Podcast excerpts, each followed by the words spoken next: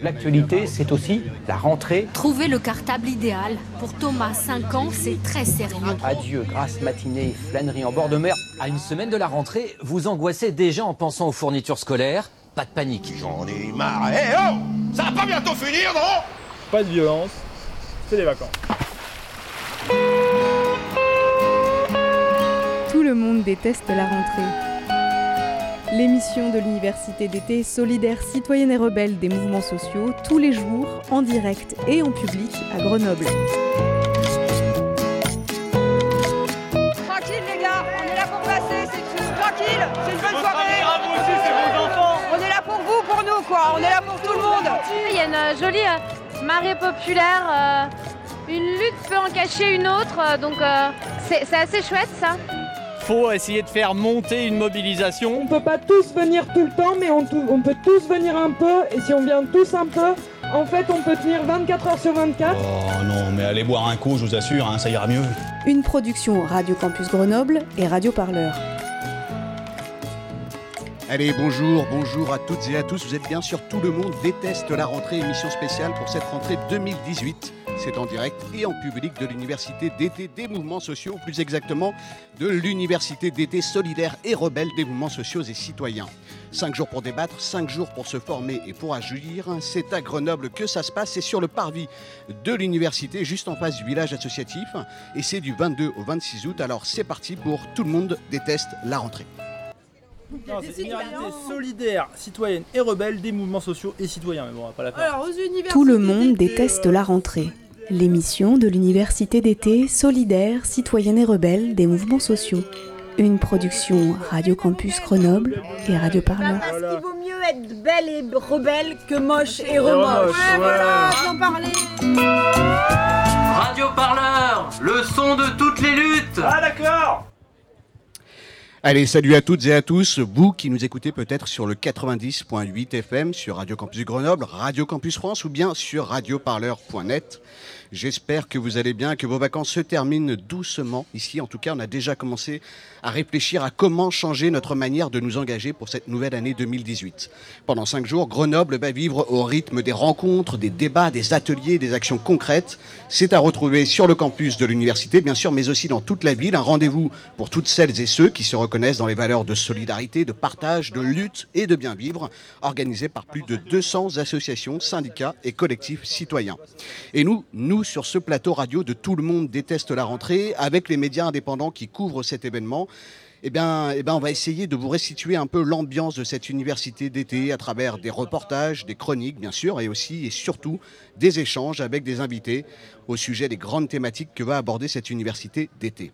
Alors aujourd'hui, jusqu'à midi 35, on va parler des espaces d'engagement politique pour la jeunesse dans les mouvements d'aujourd'hui comment se construit un parcours d'engagement, quand est-ce qu'on est, un jeune euh, ou une jeune militante, euh, au regard de quel projet politique, à quelle échelle, et peut-être déjà qu'est-ce que c'est un jeune tout simplement euh, quand on est une organisation politique. On sera en compagnie de nos invités Usul, Geneviève Azan, Sébastien Balliol, puis de midi 45 à 13h10 avec Wajra et Florencia Partenio, et à partir des expériences de lutte et de mobilisation en Argentine, en Espagne, au Mexique, en France, on questionnera la dynamique féministe et sa dimension critique et en quoi les mouvements de femmes renouvellent le cadre de pensée d'analyse et de mobilisation quand les féministes font bouger les lignes. Enfin, de 13h20 à 13h45, on parlera de la prochaine réforme des retraites en compagnie de Gilles Aubert-Yarder, Christophe Aguiton et Jean-Marie Haribet. On cherchera à comprendre cette réforme, son esprit et ce qui vient pour être prêt ou prête à se mobiliser.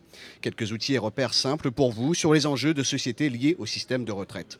Tout ça, c'est pour vous et c'est jusqu'à samedi, donc, puisqu'on vous donne rendez-vous chaque jour de midi à 14h, ici même, avec des thématiques et des invités différents.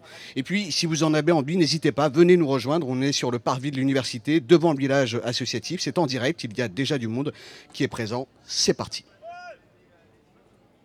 c'est une solidaire, citoyenne et rebelle des mouvements sociaux et citoyens. Mais bon, on va pas la faire. Tout le monde déteste la rentrée. L'émission de l'université d'été solidaire, citoyenne et rebelle des mouvements sociaux. Une production Radio Campus Grenoble et Radio Parleur. Parce qu'il vaut mieux être belle et rebelle que moche et remoche. Ouais, voilà, parler. Radio Parleur, le son de toutes les luttes. Ah d'accord Alors l'université Allez, vous débarquez peut-être sur le 90.8 FM ou sur radioparleur.net. Vous vous posez peut-être la question Qu'est-ce qui se passe? L'université des mouvements sociaux, c'est quoi ce truc? Qu'est-ce qui va se passer exactement? Eh bien, hier, c'était le premier jour de cet événement et Zoé Perron et Violette Boldoir, journalistes à Radio Parleur, ont laissé traîner leur micro dans les allées des forums pour vous expliquer ce qui nous attend durant les quatre prochains jours. Salut Zoé.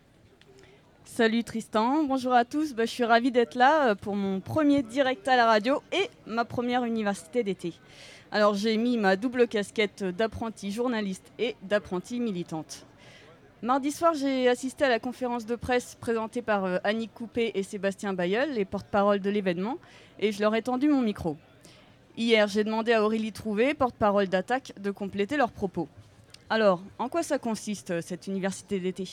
Alors, l'Université d'été des mouvements sociaux et citoyens, rebelle et solidaire, puisque c'est son titre officiel, c'est un moment donc, qui va durer 4 jours, euh, où on attend un peu plus de 1500 personnes, euh, avec l'idée de, pendant ces quatre jours, de débattre, de réfléchir, euh, d'agir, de se former, pour au bout des quatre jours, finalement, euh, repartir de façon plus dynamique et plus motivée par rapport à tous les enjeux de la période, qui sont aussi bien les attaques du gouvernement Macron, les régressions sociales, la crise climatique, la question des migrants, les libertés démocratiques. Enfin, tous ces sujets vont être traités pendant ces quatre jours. C'est vraiment la première fois que se rassemblent autant des organisations aussi diverses, mais en même temps qui sont fondées sur des, valeurs, des objectifs communs, la solidarité internationale, la transition écologique et sociale et, et le respect des droits humains. Bon, décidément, ce titre officiel, euh, on a du mal à le remettre dans le bon ordre. Alors Violette est allée vérifier hier si les étudiants 2018 avaient bien retenu la leçon. Euh, l'université d'été d'attaque? C'est pas ça c'est pas ça du tout. Non, c'est pas que Attaque, j'ai compris que c'est pas que Attaque. C'est quand même Attaque qui organise, à la base. Université d'été, solidaire et rebelle. Citoyenne. Citoyenne et rebelle. Des moments sociaux. Je vais tricher un peu parce que ça m'a fait réfléchir ta question. Voilà toi, tu fais partie des profils studieux, tu prends des notes. Oui. Est-ce que, du coup, comme tu es journaliste, tu dois savoir c'est quoi le nom précis de l'événement Alors, euh, il me semble euh, pas dans le bon ordre. Université d'été solidaire et rebelle des mouvements sociaux. À vous de jouer. Bon, c'est pas mal, il manquait juste euh, mouvements sociaux et citoyens. Bon, Tristan, on ne choisit pas un titre au hasard, donc qu'est-ce qu'il nous raconte celui-ci? Il raconte euh, nos valeurs communes justement, hein. et puis le fait aussi qu'on soit en rébellion, euh, en rébellion contre un système capitaliste financier, qu'on n'accepte pas, euh, qu'on s'indigne, mais on ne fait pas que s'indigner, on se révolte contre ce système et, chacun avec nos, nos, façons de le faire. Et au fait, d'où ça vient cette idée de réouvrir les salles de cours en plein été, me diras-tu Tristan? Mis à part une tradition historique des mouvements sociaux et politiques, c'est la période idéale pour faire le bilan de l'année passée. Bon, cette année, on a du boulot. Et il me semble aussi que c'est le moment où on a le plus de temps disponible pour le cerveau. Et un cerveau qui pétille, c'est tout ce qu'il vous faudra dans votre cartable à la rentrée. Et contrairement au reste de l'année, l'été, à l'université, on ne reste pas forcément assis dans l'amphi. Allez, prenez le programme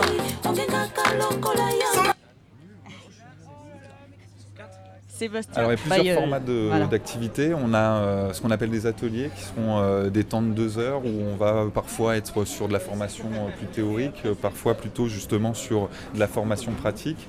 on va avoir des temps d'action dans les rues, on va avoir des temps de débat, de réflexion, et puis on va avoir des temps de co-construction pour la suite. Donc voilà, l'objectif c'était d'avoir une diversité et des thématiques et du format des ateliers pour que chacun puisse y trouver ce qu'il souhaite par rapport d'où il part aussi je suis novice, je sais que je serais plutôt intéressé par de la formation théorique pour appréhender les sujets. Je suis déjà un militant actif et euh, je suis plutôt dans la rébellion, alors je vais aller choisir les ateliers euh, qui sont euh, dans l'action concrète. Et comme le reste de l'année, par contre, on n'oublie pas de faire la fête. Vous pourrez rencontrer Aurélie Trouvé aux 20 ans d'attaque ce soir, Sébastien Bayeul à l'arrivée du tour Alternativa vendredi soir et si elle arrive à se dégager du temps libre, Annick Coupé sera peut-être au concert de Sidi Wacho samedi soir. Bon, on l'aura compris, le programme est chargé et varié. Et le public alors? Tous les ans, on prend les mêmes et on recommence ou est-ce un événement euh, qui attire du sang neuf? Alors évidemment, euh, cette université, euh, elle va d'abord toucher des gens qui sont déjà sensibilisés sans doute un peu, mais on pense qu'elle peut toucher, parce que ça a été le cas notamment l'année dernière, euh, mais même il y a deux ans, des plus jeunes générations qui n'ont, qui n'ont pas forcément cette tradition des universités, de venir pendant l'été réfléchir, se poser, etc. Et en tout cas, pour nous, c'est un enjeu très important de ces nouvelles générations qui viennent, qui aussi se confrontent avec les plus anciens. Parfois, il y a des pratiques différentes, etc. Et on pense que l'université peut être un terreau pour le renouvellement aussi euh, générationnel et militant. Au-delà des activités qui auront lieu dans le cadre de l'université, donc dans les murs, euh, il y a tout un programme d'activités hors les murs de l'université d'été euh, et qui vise justement euh, à finalement aller dans l'espace public.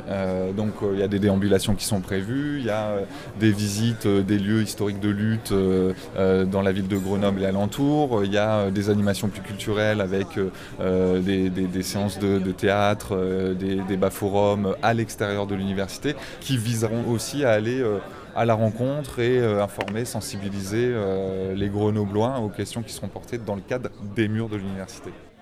Alors, jeunes start-up révolutionnaires, vieux anards, avertis ou novices, approchez. Il n'y a pas de retardataire, les inscriptions restent ouvertes jusqu'au bout, à des tarifs préférentiels ou providentiels selon vos envies.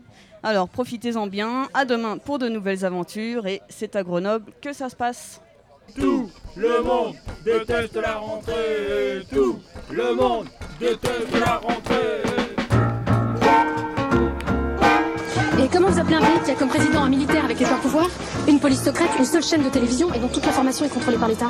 J'appelle ça la France, mademoiselle. Et pas n'importe laquelle.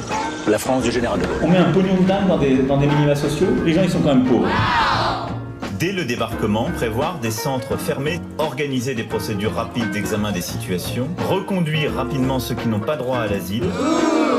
Le seul responsable de cette affaire, c'est moi. Qu'ils viennent le chercher. Radio Parleur, le média qui vous parle des luttes et qui vous en parle bien.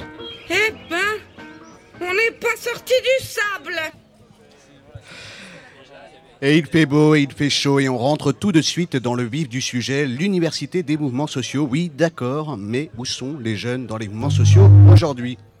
Comment se construit un parcours d'engagement Au regard de quels projets politiques À quelles échelles C'est le thème d'un séminaire qui est proposé par l'université de 9h30 à 16h30 aujourd'hui. Alors si ça vous dit, n'hésitez pas. Nous, en tout cas, on va en discuter euh, dans quelques instants. Et auparavant, je vais présenter les invités qui nous ont rejoints sur ce premier plateau de Tout le monde déteste la rentrée. Alors, je commence par vous, Usul. Vous êtes... Euh, bonjour. Bonjour. Oh, le micro marche. On va baisser un tout petit peu le son. Alors, je vous présente hein, pour nos auditeurs et nos auditrices. Vous êtes youtubeur, chroniqueur pour euh, Mediapart avec l'émission euh, Ouvrez les guillemets. Tout à fait. Geneviève Azan, bonjour. Bonjour. Alors, vous êtes économiste, ancienne cofondatrice et ancienne porte-parole d'Attaque. Oui. Et enfin, Sébastien Balieul, bonjour. Vous êtes délégué général du CRID. Alors, le CRID, c'est le collectif d'organisation de solidarité internationale et de mobilisation citoyenne. Tout à fait, bonjour. Bonjour. Et puis, bien sûr, euh, Antoine. Alors, tu nous accompagnes pour cette interview. Antoine, tu es journaliste, tu es membre de Radio Parleur, un média sonore euh, alternatif et indépendant. Je vais te lancer ce premier plateau et juste avant, je vais rappeler quand même au public que vous pouvez nous suivre ou participer sur Twitter, euh, at, Radio Parleur, pour les auditeurs et les auditrices qui nous entendent et qui ont envie de participer. Voilà, surtout, vous n'hésitez pas, vous nous envoyez la question sur Twitter et on essaiera de la relayer. Donc, hashtag tout le monde déteste la rentrée ou hashtag UE Eh ben écoute, euh, salut Martin, euh, salut Tristan, pardon. Euh, je voulais commencer par, par une première question à, nos trois invités. Bonjour à vous. Qu'est-ce que c'est pour vous déjà un jeune? Parce que un jeune, est-ce que c'est uniquement une classe d'âge? Est-ce que ça a d'autres critères, des, des préférences sociales, des préférences, des préférences culturelles? Quand on parle d'un jeune, pour vous respectivement, de votre point de vue respectif, de quoi on parle? Peut-être Usul, euh, si tu veux commencer. Oui, bon, un jeune, déjà jeune, c'est vrai que c'est une catégorie euh, voilà, qui est, toute relative, y compris à l'époque. Aujourd'hui, on est jeune assez vieux, bon, ça on le comprend. Moi, ce qui m'intéresse dans les jeunes, c'est pas tant le fait qu'ils soient jeunes, le fait qu'ils soient pas encore sur le marché du travail, qu'ils ne soient pas tout à fait. La, dimension qui m'intéresse vraiment chez les jeunes, ce que j'essaie de comprendre moi-même, euh, qui ne suis plus si jeune que ça avec mes 32 ans, c'est à quel moment en fait ils se sont forgés une conscience politique et quelle conscience politique ils ont quels esprits ils ont euh, par rapport à l'époque, par rapport aux événements qu'ils ont vécus, aux événements surtout qu'ils n'ont pas vécu et qu'ont vécu les parents. Donc moi ce qui m'intéresse c'est pas les jeunes, c'est cette génération là qui arrive. Pas parce qu'ils sont jeunes, mais parce que c'est cette génération là. elle est, fraîche, mais mais il y a beaucoup de choses à faire avec. Génération Macron donc.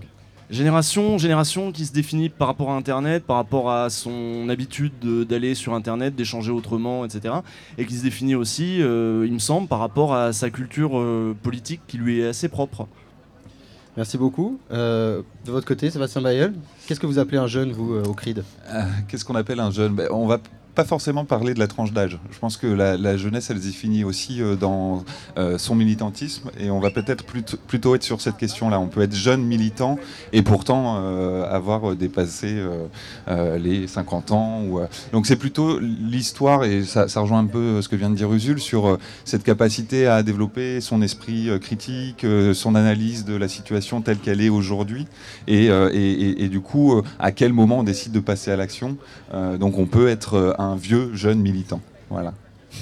Et de votre côté, Geneviève Vazan Oui, bonjour. Écoutez, je, m'inscris tout à fait dans ce qui vient d'être dit. Euh, je pense que la capacité d'être jeune, mais je me méfie du jeunisme aussi à tout prix, euh, c'est d'être à tout moment capable d'une ouverture à ce qui arrive, être capable de comprendre ce qui arrive et y compris de bouleverser, pouvoir bouleverser ses croyances, ses schémas de pensée, etc. Donc c'est l'ouverture au monde, c'est l'ouverture à ce qui arrive.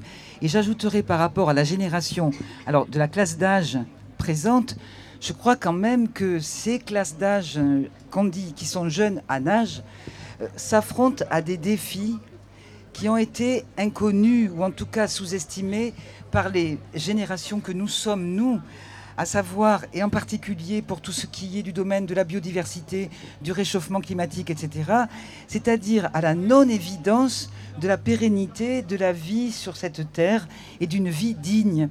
Et ça, je pense que ce sont des défis majeurs que nous avons à affronter ensemble, mais que ces jeunes euh, qui arrivent euh, prennent en pleine figure. Et j'en veux pour preuve que dans ces mouvements euh, pour la justice climatique, par exemple, il y a beaucoup de jeunes d'âge, justement, parce que c'est un défi majeur et qui peut donner du sens à une vie tout à coup. Donc si, je comprends bien finalement, alors si je, synthétise un peu ce que vous dites, la jeunesse, elle serait à la fois bah, sur le point de vue de l'âge, déterminé par, euh, par aussi euh, ce que tu disais, Usul, son rapport aux nouveaux médias, aux nouveaux, euh, à de nouvelles façons de se politiser. Et un moment historique aussi. Et un moment historique qui est celui de la triple crise sociale, économique et écologique qui se prennent dans la figure sans l'avoir particulièrement demandé. Et pourtant, si on prend la crise sociale, on a été euh, très actifs euh, chez Radio Parleur pendant bah, le, dernier printemps. Et puis Usul, pour ouvrir les guillemets, tu aussi été à la rencontre des jeunes à Lyon. Et on se rend compte que les jeunes, ils ont été, pour beaucoup, très absents. Et les plus jeunes, les plus jeunes, les plus absents, notamment les, lycéens, du dernier mouvement social. Comment est-ce que vous, vous analysez ça, cette absence des jeunes des cadres de mobilisation traditionnels euh, dans le mouvement social qui vient de, se passer. Bon, on peut reprendre dans l'ordre ou dans l'ordre inverse, tiens, pour, euh, pour changer. Geneviève Azan Je ne suis pas sûr qu'il y ait eu absence des jeunes, moi, parce que euh, dans les universités, il y a quand même eu des mobilisations qui n'ont pas été médiatisées comme elles auraient dû l'être mais des universités occupées, des universités euh, bloquées euh, pendant des semaines et des semaines. Rien comparable avec le CPE tout de même. Il y a, pas une manifestation mais je crois qu'il faut se garder de ce type de comparaison. Nous ne sommes pas dans l'époque du CPE. Non, non, bien sûr, mais par exemple, les lycéens qui sont les premiers concernés euh, par Parcoursup, la réforme de Parcoursup, il y a eu assez peu de lycées bloqués, pas de manifestation de masse. C'est vrai. C'est aussi un constat là un constat que euh, dans les euh, lycées, dans les facs aussi, notamment au niveau des syndicats étudiants, euh, on voit qu'il y a peu de mobilisation dans la rue. Il y a eu pas mal d'occupations, mais il y a ce constat effectivement que la rue est restée quand même assez déserte. Peut-être, alors là, ça questionne les formes de mobilisation qui, sont, qui sont questionnées et notre capacité d'ouverture peut-être là à, rediscuter de ces formes de mobilisation. Mais comment dire, je, ne ferai pas. Il n'y a, pas eu non plus une mobilisation extraordinaire des profs. Moi, je parle du côté de. C'est pas uniquement les jeunes, c'est tout, ce monde-là qui a été écrasé par cette, par cette réforme. Il y a eu certes des réactions qui n'ont pas pris les chemins que nous connaissons, mais qui, à mon sens, sont présentes. Juste peut-être pour réagir. Il y, a eu de la mobilisation sur Parcoursup, mais effectivement pas dans la rue. Euh, quand on regarde sur les réseaux sociaux, euh, moi j'ai, en tout cas, quand on suit son fil Twitter, alors peut-être que je suis dans le, fait de suivre des gens qui sont plutôt à penser plus ou moins comme nous, ça, peut peut-être fausser un peu la donne, mais j'ai l'impression qu'il y a une forte mobilisation sur les réseaux pour dénoncer euh, Parcoursup. Après, effectivement, euh, ça questionne le, passage d'un espace numérique à l'espace physique, l'espace physique qui représente les mobilisations traditionnelles. Et du coup, là, pour répondre à une partie de la question, c'est, je, je pense qu'on est confronté effectivement à aujourd'hui un un, changement générationnel euh, assez fort. On le voit sur cette université d'été. Euh, il y, a quand même un brassage euh, très, très présent de générations et qui, pour certains jeunes, l'image que représentent les syndicats ou les structures associatives installées ne, ne, ne, vont pas dans l'idée de ce qu'ils font euh, d'être militant et euh, il envisage autrement. Donc il y, a vraiment aussi euh, ce, trait d'union là entre les, mouvements historiques qui ont construit les luttes et qui ont construit une conscience politique de nombreuses générations à pouvoir changer leur posture, euh, entendre aussi les attentes, des attentes qui sont euh, de plus en plus, à mon avis, ou en tout cas de ce que je vois, de plus en plus radicales. Il y a une radicalité de plus en plus forte, et notamment d'une génération qui arrive, ou en tout cas pour certains de cette génération, où il y a peu d'écho. Euh, en tout cas, moi, je, parle au nom d'un collectif d'associations de solidarité internationale, des associations de solidarité internationale qui ont 30, 40 ans d'histoire et qui euh, ont du mal, justement, euh, au vu du fait qu'ils se sont un peu institutionnalisés euh, dans le paysage associatif, ont du mal à, répondre à ces attentes-là. Alors Usul, je te, voyais réagir sur la question de la radicalité et sur la question de aussi, est-ce que les, formes de mobilisation euh, doivent être différentes, notamment parce que euh, cette révolution euh, numérique de l'information et donc ce qu'on appelle aujourd'hui les réseaux est passé par là non, non, non, Enfin, moi, je trouve que c'est des questions assez secondaires. La, question, c'est pas tellement comment on se mobilise ou avec qui on se mobilise, dans quel orga, etc. C'est plutôt pourquoi on se mobilise. Et moi, il y a un truc que j'ai. Moi, je, me... je fondais beaucoup d'espoir dans la jeunesse. J'avais fait, j'avais fait déjà une vidéo il y a, je sais plus, 3, 4, 5 ans sur la jeunesse en disant bon, il y a des gros défis. J'ai beaucoup d'espoir dans le fait que cette génération ne va pas accepter ce qu'on a fait subir à ses parents, notamment au niveau de, des discours économiques, de, résignation, etc. Et en effet, on voit des formes de résistance, mais quand je suis allé véritablement à la rencontre du coup des, des, jeunes que j'ai trouvés à Lyon, j'ai fait des entretiens avec euh, pas mal d'entre eux, que ce soit des jeunes euh, qui étaient à Sciences Po, ou des jeunes qui étaient à Lyon, euh, Lyon 2, ou, ou des jeunes qui se revendiquaient du Black Bloc, des méthodes du Black Bloc. J'ai vu énormément de résignation et moi, j'ai l'impression que une des grosses ruptures qu'il y a dans cette euh, jeunesse, et pourquoi euh, peut-être ça s'est pas enflammé davantage, j'ai pas trouvé ça très radical, ce qui s'est passé, quelques occupations d'université, un McDo pété euh, à tout casser, enfin c'est rien, la radicalité c'est autre chose que ça pour moi. Donc là, ça me paraissait au contraire très cadré. D'ailleurs, quand on leur a proposé de voter Mélenchon, les jeunes ils ont voté Mélenchon à 30%. ils n'ont pas tous voté Mélenchon. Certains ont voté Mélenchon. Mais oui, non, mais 30%, du vote des jeunes pour Mélenchon, c'était une surreprésentation du vote Mélenchon dans les classes d'âge, les, voilà, les, des primo-votants. On va, on, va, le formuler de manière euh, plus, euh, plus soft. Mais en tout cas, euh, je pense pas que ce soit un rapport aux orgas, etc. Je pense que c'est plutôt un rapport à, à, ce fameux slogan qu'on avait, qui, était déjà dans le, voilà, à l'époque, au début des années 2000, un autre monde est possible ils y croient pas à l'autre monde qui est possible. Pour eux, l'autre monde, il n'est pas possible. Ils sont nés dans un monde unique où il n'y avait qu'un monde, il n'y avait pas deux pôles qui s'affrontaient, il n'y avait pas euh, un autre avenir qui était possible, un paradis pour la, classe ouvrière qui, qui, allait s'ouvrir un jour. Ça, ils y croient pas du tout. Ils y croient pas à grand chose et du coup, ils se battent pas, ils se battent avec une énergie défensive. Du, ils proposent pas, ils rêvent pas d'un autre monde. Euh, il n'ose même pas imaginer cet autre monde. Alors c'est très très général ce que je dis, ce il, ce machin, mais on est dans mais on voit même que ce soit sur toutes les crises, euh, sur la crise écologique, on essaie de sauvegarder ce qui peut l'être. On n'est pas à imaginer, euh, à faire des grands plans sur quel sera le monde idéal quand on pourra faire de l'hydroponique partout. Tout. Voilà, pardon. une réaction. Oui, alors là, je crois que justement, ça c'est, je crois que pour beaucoup de jeunes, c'est le vieux monde de penser qu'on pourrait planifier maintenant le monde idéal que nous voudrions. Et euh, le slogan altermondialiste, d'ailleurs, Un autre monde est possible, il a été amendé ensuite. C'est d'autres mondes sont possibles et non pas un monde.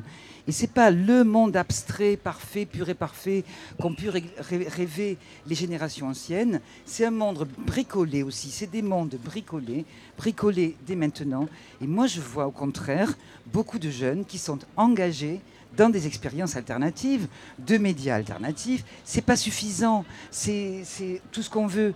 Mais j'en vois beaucoup qui sont engagés, non pas dans des discussions abstraites sur la virgule qu'il faudrait mettre pour le plan final que nous verrions pour le monde entier et le programme de transition totale du monde, mais dans des alternatives concrètes.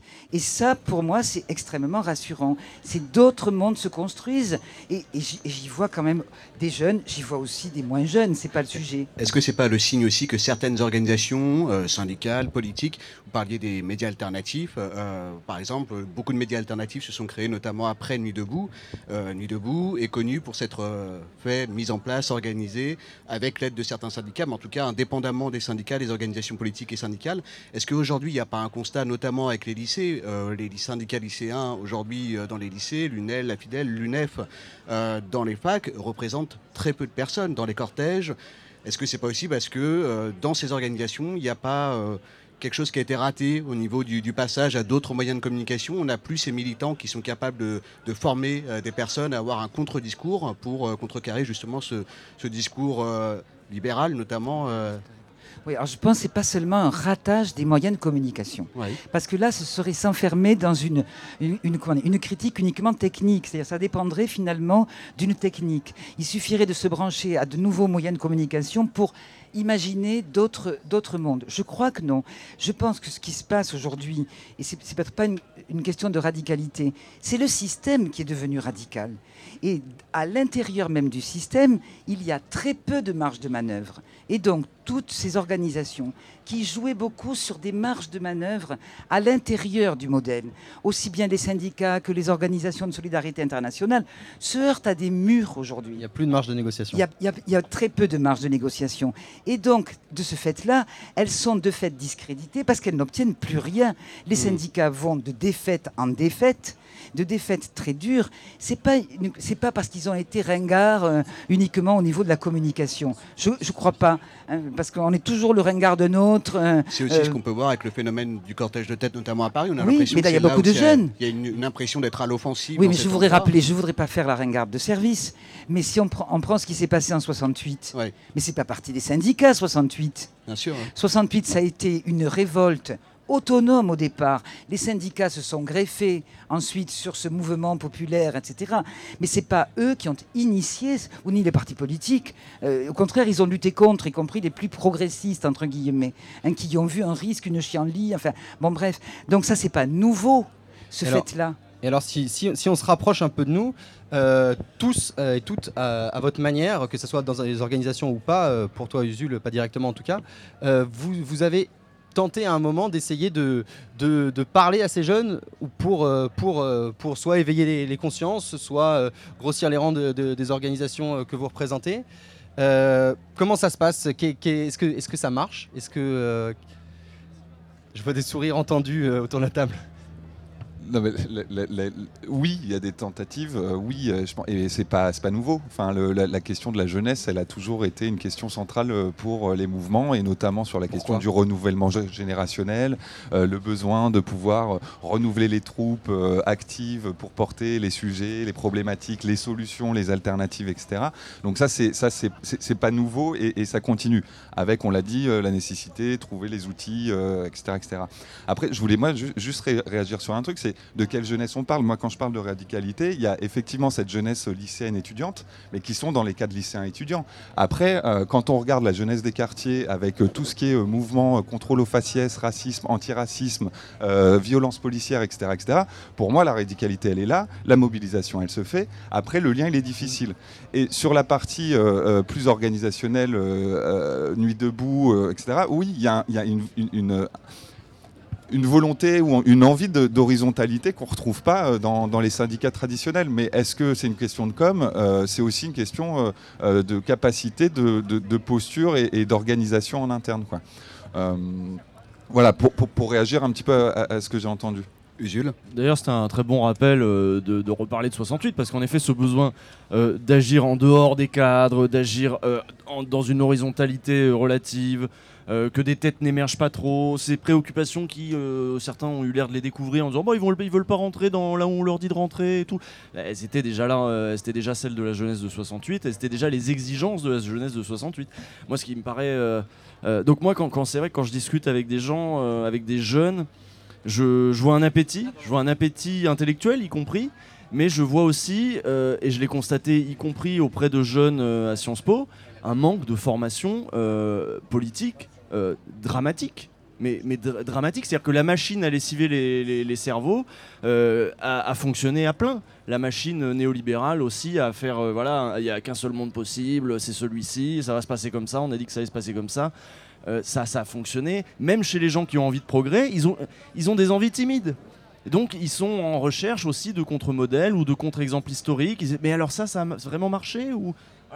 Sébastien ouais, je- non, juste pour rebondir là-dessus, nous, nous on le voit, euh, je ne vais pas citer les organisations, mais il y a des organisations euh, qui sont installées, donc euh, qui, ba- qui, qui, qui- qui- qui passent beaucoup par le salariat, qui voient arriver euh, des jeunes issus de formations type Sciences Po, qui ont été formatés dans un modèle de réflexion et de pratique, qui se retrouvent dans ce milieu associatif, dans souvent des grosses associations euh, et qui n'ont pas cette culture politique. Et là, il y a un enjeu fort et qui est, pris en compte, hein, qui, euh, qui, est- bien euh, identifié hein, par ces organisations-là, d'une formation politique, c'est-à-dire reprendre l'histoire des mouvements.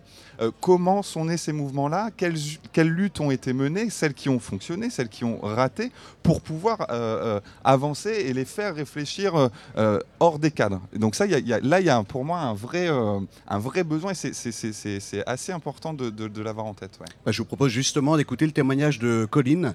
Euh, c'est notre journaliste Romane Salin qui l'a rencontrée hier lors de la plénière. Et alors, Colline, elle est étudiante de 22 ans. Elle va nous parler de son parcours militant au sein des partis politiques et de ses motivations. Bonjour Colline Bourré, est-ce que déjà tu peux commencer par te présenter? Alors euh, oui, du coup, euh, je suis étudiante euh, à Sciences Po Grenoble en master de communication politique et institutionnelle. Je rentre en master 2 là, à la rentrée de septembre qui arrive. Et tu as quel âge? Euh, J'ai 22 ans. Est-ce que tu peux me parler un petit peu de ton parcours militant euh, À quel âge tu as commencé à t'engager euh, et dans quel mouvement? Alors, euh, mon parcours militant a commencé assez jeune puisque j'ai des parents qui étaient militants. Donc, ils étaient à Europe Écologie Les Verts, les Verts à l'époque. Donc, quand j'étais petite, je les accompagnais sur les universités d'été. Et au final, j'ai toujours baigné dans ce milieu politique-là. Et c'est sans surprise qu'il y a 2-3 ans, je suis rentrée chez les jeunes écologistes et à ELV. Et euh, très rapidement, j'ai pris des responsabilités. Je me suis engagée au sein du groupe local des jeunes écologistes Grenoble. Puis au final, je suis montée au bureau national des jeunes écologistes pour euh, ensuite euh, finalement démissionner au mois de novembre suite à des désaccords politiques avec mon équipe nationale. Et du coup, j'ai pris un petit moment pour réfléchir, pour me poser.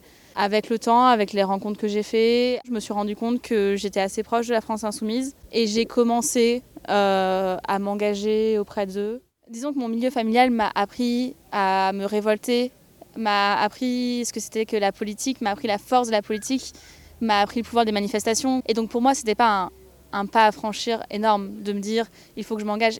Pour moi, c'était logique de m'engager. C'est logique de donner mon opinion. C'est logique d'apporter quelque chose de nouveau. C'était logique de me battre pour mes combats. Est-ce que c'était pas euh, un peu compliqué de mener ton engagement euh, politique en même temps que ta vie d'étudiante? Ça n'a pas toujours été facile. Euh, Il y a des cours auxquels je ne suis pas allée, évidemment. Euh, je pense que ce qui a été le plus compliqué, ça a été de concilier mes relations amicales qui n'étaient pas militantes avec mon engagement militant.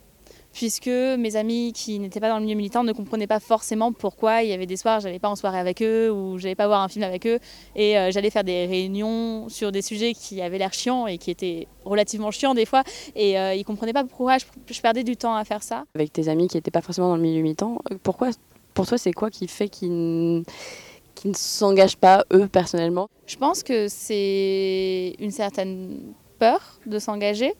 On se dit que ça va être compliqué. On se dit qu'il va falloir se mettre en avant, qu'il va falloir parler devant tout le monde. Il y a ce côté un peu euh, syndrome de l'imposteur, souvent.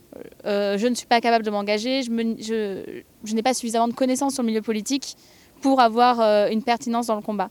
Et pour autant, c'est des personnes qui, cette année, quand justement la jeunesse s'est beaucoup investie contre la loi Or, que les, enfin, on a bien vu un sursaut dans les universités d'énormément d'étudiants qui se sont engagés, des universités qui ont été bloquées, qui là ont été présents parce qu'ils ils ont senti qu'il y avait un mouvement de masse, un mouvement étudiant, et qu'ils n'avaient plus besoin de d'une certaine légitimité de se sentir comme une élite.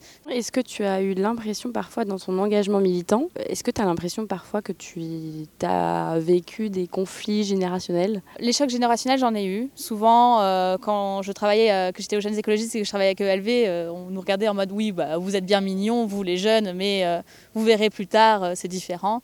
Même si, mine de rien, les plus gros chocs que j'ai eus dans ma vie militante, c'est d'être une femme et beaucoup plus euh, de soucis à me positionner en tant que jeune femme que me positionner en tant que jeune.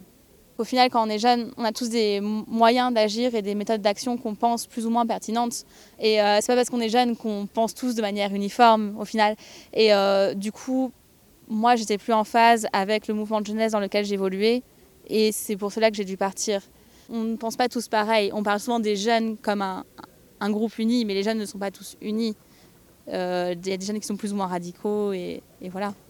Est-ce que pour toi, il y a une, euh, des outils pour lutter euh, qui, sont, qui seraient propres aux, plus jeunes générations?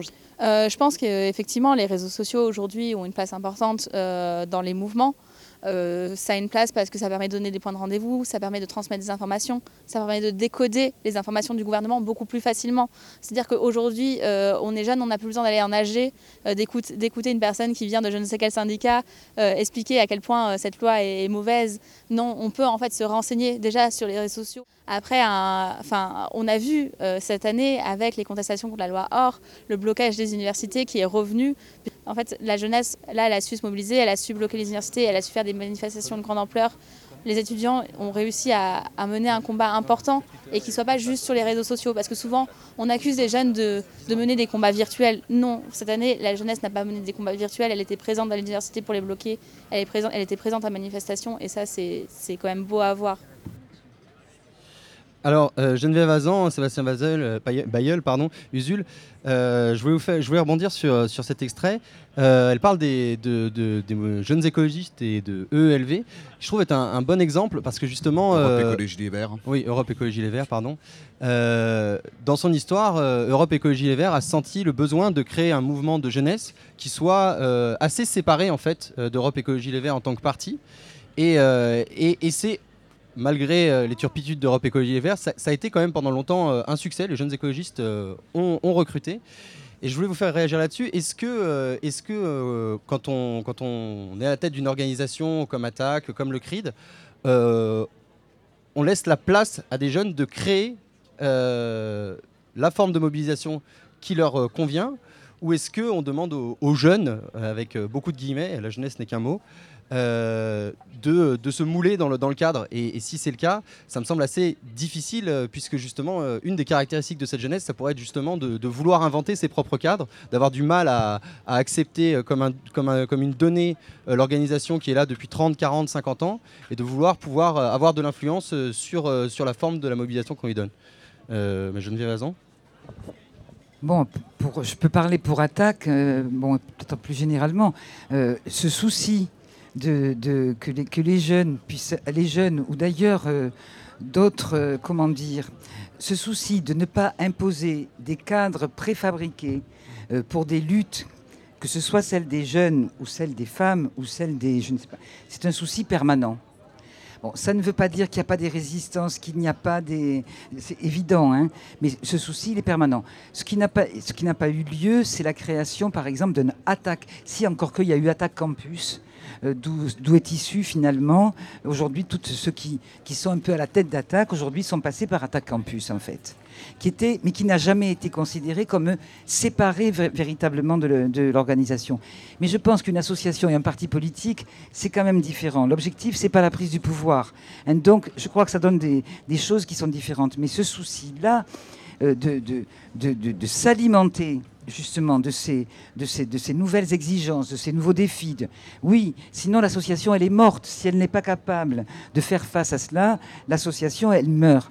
Juste, je voudrais réagir à une chose par rapport à ce qui a été dit sur identifier les jeunes uniquement par rapport à des moyens de communication.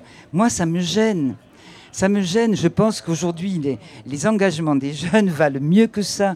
Ce n'est pas qu'une question technologique, même si elle y est. La technique n'est jamais qu'un outil. Cet outil-là, c'est vrai que les jeunes, je vois dans Attaque, c'est des jeunes qui ont été porteurs de ces nouveaux, médias, disons. Et merci. Il y, a il y a pu y avoir des résistances. Moi, par exemple, je suis très attaché au papier. Je suis très attaché au livre. Et je trouve très intéressant les discussions que nous avons parce que je pense qu'on doit marcher sur les deux pieds et que donc cette continuité, cette transmission, etc., elle, est nécessaire euh, dans, toute, organisation. Voilà, et c'est ça, c'est la richesse des organisations qui arrivent à, avoir ces cultures-là. Parce que l'histoire des réseaux sociaux, Bon, là, je vais peut-être me faire euh, agonir euh, par vous tous. Moi, je préconise aussi de se déconnecter. Préparez-vous. Bon, on se déconnecte, hein, parce que les réseaux sociaux sont aussi, on doit en faire aussi la critique de ces réseaux sociaux. Et ça peut être aussi un substitut de l'action et de la lutte. Euh, quelque chose qui reste dans un domaine extrêmement virtuel, ça peut être un outil extraordinaire. Et quand c'est posé comme fin en soi, c'est quelque chose qui enferme complètement. Bon, et l'histoire des jeunes, je, je disais en aparté, Facebook aujourd'hui, qui c'est qui est sur Facebook? C'est pas des jeunes. C'est c'est d'autres générations qui sont les- sur Facebook aujourd'hui. C'est pas les jeunes, mais par exemple, on parlait tout à l'heure du, du cortège de tête. Usul, tu parlais du Black Bloc, donc euh, une pratique militante. Euh, le Black Bloc à Paris, notamment, mais dans d'autres villes de France. euh, comment il a lancé ces lieux de rassemblement euh, à Nation, le 11h Nation, qui est un rassemblement avec les lycéens C'est aussi partie de Facebook. C'est vrai qu'aujourd'hui, on a l'impression que. Pour beaucoup euh, de jeunes, alors on, s'accorde toujours évidemment sur le fait que c'est un peu un mot valise euh, ce, terme, mais voilà, il y, a- quand même une façon de s'organiser en dehors des organisations traditionnelles, les syndicats aussi, euh, et ça passe notamment par les réseaux sociaux parce que ça fait partie de, ce qu'utilisent les jeunes aujourd'hui. Et puis, je voudrais juste ajouter quelque chose, c'est que il faut pas réduire à la technique à, la technique. C'est-à-dire que les formes d'organisation ont aussi une, une, une, un- une très grande influence sur euh, qui vient. S'il y a des réunions euh, le 8 de 8h à 10h le dimanche, vous n'aurez jamais de jeunes. Si, euh, si, si les, les, réunions se passent uniquement sur WhatsApp, vous aurez moins de, de personnes plus âgées. Donc c'est juste pour faire un, un petit contrepoint sur les questions techniques sont techniques, mais on peut aussi penser que, que la forme des organisations détermine ce qui en sort. La technique est structurante euh, aussi. il y a un truc euh, par rapport. au- Je pense pas que les réticences à rentrer dans les nouvelles dans, les, organisations traditionnelles tiennent euh, à oh, c'est démodé, c'est vieux, machin. Moi, j'y vois un truc que j'ai beaucoup, beaucoup entendu c'est cette volonté de n'être pas endoctriné. Voilà. Parce que l'idéologie néolibérale, c'est aussi. On est unique, on est libre, la liberté est donnée. Voilà, c'est quelque chose. Voilà, on est libre et on s'exprime parce que voilà, on a cette espèce de euh, voilà d'unicité intérieure qui fait que on est rétif à toute forme de à toute forme de, de- chapeautage par une organisation, même par une idéologie.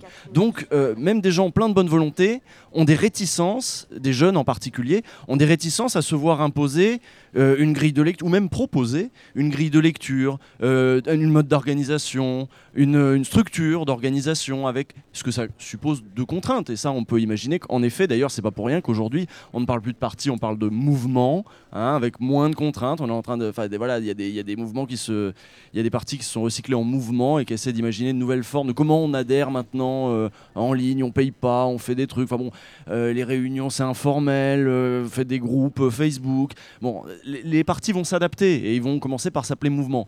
Donc ils vont s'adapter à ces nouvelles exigences. Mais restera toujours ce fond de je ne veux pas me faire endoctriner, me faire embrigader. Et ça c'est très très fort. C'est très très fort et ça ça peut couper de l'action collective.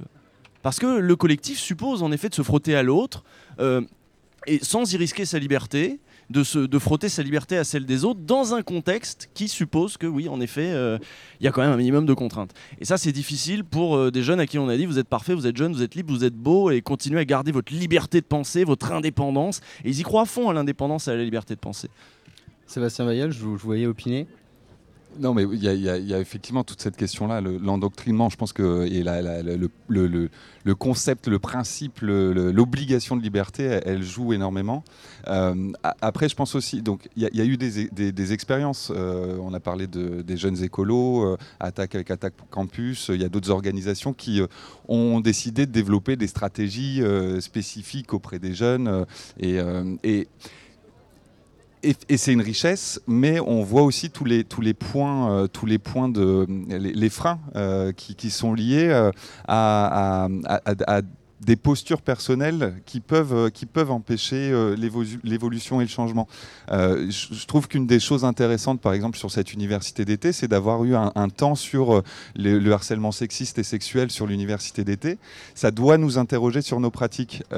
et est-ce que les organisations traditionnelles s'interrogent sur les postures quand on parle d'implication euh, associative, il y a aussi toute la question de la gouvernance des associations. Les jeunes, on les retrouve euh, au local, dans de l'action, euh, et quand il s'agit de petit à petit intégrer les gouvernances de ces associations-là, ben, plus on monte et plus on voit que les jeunes sont moins présents.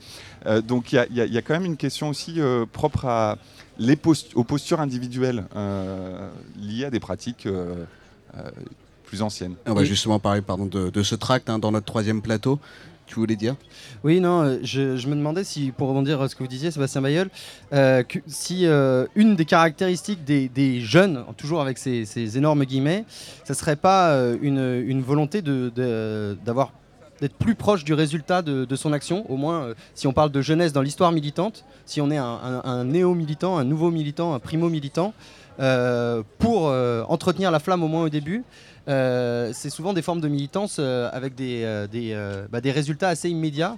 si je prends des, extrêmes, ça va être plus facile, et on, d'ailleurs on retrouve plus de jeunes qui vont faire des maraudes auprès de, SDF ou d'exilés dans les grandes villes que, que de jeunes qui vont aller à une conférence pour essayer de, mieux comprendre la dette en Grèce sur les dix dernières années. Est-ce que ça ne serait pas aussi ça une, une caractéristique de l'engagement jeune? De l'engagement jeune, je ne sais pas. Après, c'est vrai que c'est une porte d'entrée parfois plus facile euh, dans le militantisme que d'être sur de l'action euh, concrète et, et, au résultat euh, quasi immédiat. Mais, je ne crois pas que ce soit lié à la question de la jeunesse. Si on, si on prend le sujet des migrations en France, par exemple, on se rend compte depuis 2-3 depuis, ans qu'il y a une forme citoyenne auto-organisée d'accueil, d'accompagnement, d'hébergement solidaire, etc., etc., qui s'est fait hors cadre associatif. Et ce n'est pas forcément des jeunes, simplement des personnes qui sont confrontées parce que dans leur quartier, ils voient euh, des, personnes en situation de détresse, à se dire ben, on, ne peut, on ne peut euh, pas ne rien faire. Donc, c'est une, porte d'entrée. C'est une porte d'entrée. Non, parce que derrière, heureusement, il y a de l'expertise. Il y a, besoin. C'est que tu, tu, disais, euh, Geneviève, il faut marcher sur deux pieds l'action, elle ne peut pas être euh, déconnectée euh, de la réflexion et de la stratégie et euh, de l'analyse. certains vont se sentir plus à l'aise dans l'action, d'autres vont se sentir plus à l'aise dans la réflexion. Et il faut accepter les, formes de mobilisation et les envies qui sont différentes. Comme se dire la jeunesse doit être impliquée, doit être engagée. C'est se mentir que de dire que tous les jeunes demain seront conscientisés. certains ont envie, d'autres n'ont pas envie. C'est ceux qui ont envie comment on, les amène à pouvoir trouver des réponses à leurs envies. Ceux qui n'ont pas envie.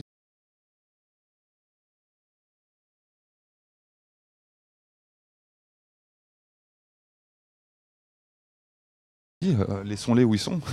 Merci beaucoup Sébastien Badiol. Ce sera peut-être la conclusion hein, de ce, premier plateau. Je remercie beaucoup nos invités. Euh, je rappelle un peu euh, pour nos auditeurs, donc Yuzul, tu es euh, youtubeur, chroniqueur pour Mediapart avec l'émission Ouvrez les guillemets. Sébastien, tu es membre délégué général du CRID, hein, donc le collectif d'organisation de solidarité internationale et de mobilisation citoyenne. Si tu es d'accord et si tu es disponible, j'aimerais bien te faire réagir à une chronique qui va suivre justement ce premier plateau. Et puis merci beaucoup Geneviève Tu es économiste, cofondatrice et ancienne porte-parole d'Attaque, Geneviève Bazan. Merci beaucoup. Je propose euh, à tous, vous venez d'écouter donc ce premier plateau de Tout le monde déteste la rentrée. On est en direct hein, de l'Université des mouvements sociaux à Grenoble. C'est sur radioparleur.net, sur Radio Campus Grenoble 90.8 FM sur le réseau Radio Campus France également. On va faire euh, une première pause sur cette émission et juste avant, on va écouter une interview réalisée par notre journaliste Violette Boldoir. Il s'agit de Clara Dadol, euh, une ancienne militante au MJS, au Mouvement des Jeunes Socialistes, et la directrice d'un bâtiment en gestion étudiante unique en France. On écoute ça tout de suite. Je suis Clara Dadol, je suis étudiante à Sciences Po Grenoble et je suis aussi la présidente de l'association SEV. SEV, ça veut dire savoir au pluriel, émancipation, vie étudiante. C'est une association qui a en délégation de service public la gestion et l'animation de l'espace de vie étudiante sur le campus de Grenoble. Alors, euh, ici, ce que tu vois, c'est l'Agora. C'est une salle qui, qui a été pensée pour être au service des projets qui pourraient s'y produire. En face de nous, il y a Radio Campus. Donc l'animation du bâtiment, elle se fait assez bien. Bah, il y a un certain nombre d'assauts sur le campus qui font des choses euh, très culturelles, qui touchent à différents euh, domaines, que ce soit le sport, euh, l'environnement, etc. Nous, on est une asso qui a une programmation propre. par exemple, on a le festival On s'explique, qui est un festival qui porte sur les sexes, sexualité et sexisme. Mais du coup, c'est une porte d'entrée vers une asso qui est aussi une asso, une asso gestionnaire. C'est moins fun, comme de la RH, des budgets et des budgets relativement conséquents. Être dans une asso gestionnaire, c'est aussi des responsabilités. Être au CA, c'est être employeur.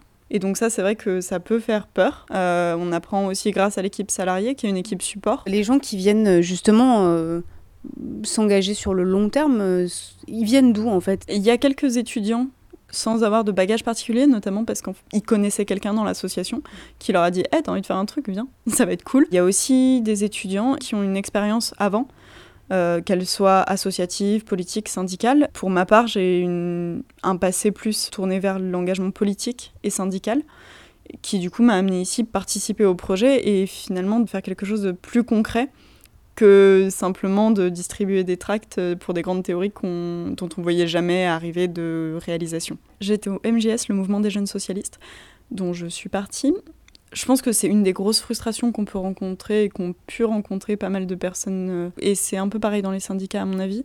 C'est-à-dire que très vite, on se retrouve face à un mur. C'est-à-dire que dans un engagement politique, très peu d'entre nous seront élus un jour. Donc très peu d'entre nous auront réellement un levier.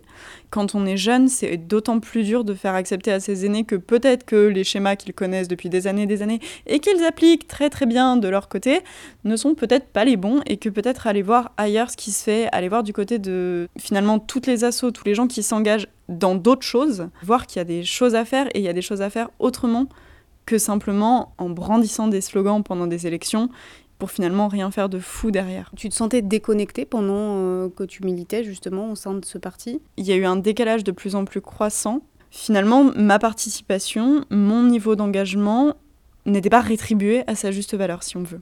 Pas d'un point de vue personnel, mais du point de vue de mes idées. Le débat est souvent vite artificiel parce que de toute façon, derrière, il se passe pas grand chose, donc en fait euh, on reste dans des schémas qui sont assez archétypaux. Ce qui a fait aussi que pour des raisons à la fois euh, pragmatiques de j'ai envie de mettre les mains dans le cambouis et euh, politiques de je suis plus en accord avec, ce que, avec la structure que j'ai rejointe, j'ai finalement réorienté ma route et, et j'ai fait autre chose. Tu te sens aujourd'hui moins ou plus déconnecté bah, Moins en décalage avec ma structure. Bon, moi je suis la présidente, mais je pense que de manière générale, le CA on a une attention euh, à, la discussion euh, et à la discussion constructive, à la prise de décision. On essaye de, pousser à l'unanimité. Du coup, oui, je me sens moins en décalage puisque simplement les décisions, c'est moi qui les prends et c'est moi qui les applique. Et c'est un moi collectif, c'est nous qui les prenons et c'est nous qui les appliquons. Bah, j'ai l'impression d'être au service de l'émancipation, j'ai l'impression de porter des, des, valeurs qui sont l'économie sociale et solidaire, l'éducation populaire. Ça peut paraître être des grands mots, mais justement c'est des grands mots tant qu'on ne met pas les mains dans le cambouis. La carte du café, on la retravaille, on l'a retravaillée et on la retravaille pour que les produits qu'on propose soient locaux. Proposer cette offre et en plus la proposer à des prix qui soient accessibles à des bourses étudiantes. N'importe quel cabinet comptable te dira que certes, tu marges à deux et en fait, tu pourrais marger deux fois plus Et donc ça demande des convictions politiques de dire oui c'est vrai je pourrais faire ça et dégager une marge de ouf, mais finalement c'est pas mon projet et la politique elle est là. Tout le monde déteste la rentrée, tout. Ah, camarade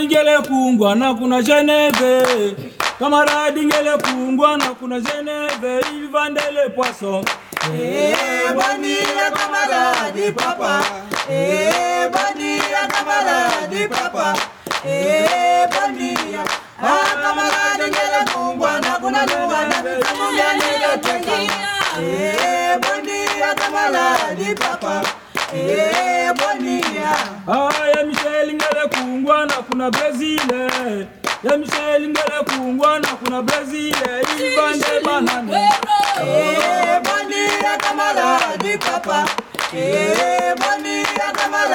Papa. Eh, bandia kama radi mbele kuna na papa eh, bandia ah, kama di mbele kuungwana, kuna Brazil malade, il est bon, bon président, il vendait les poissons. Eh, bon dia, camarade, papa. Eh, bon dia, camarade, papa. Eh, bon dia. Ah, camarade, il est bon, voilà, qu'on a le. Eh, bon dia, camarade, papa. Eh, bon dia. Ah, camarade, il est bon, voilà. Camarade, il no sweat.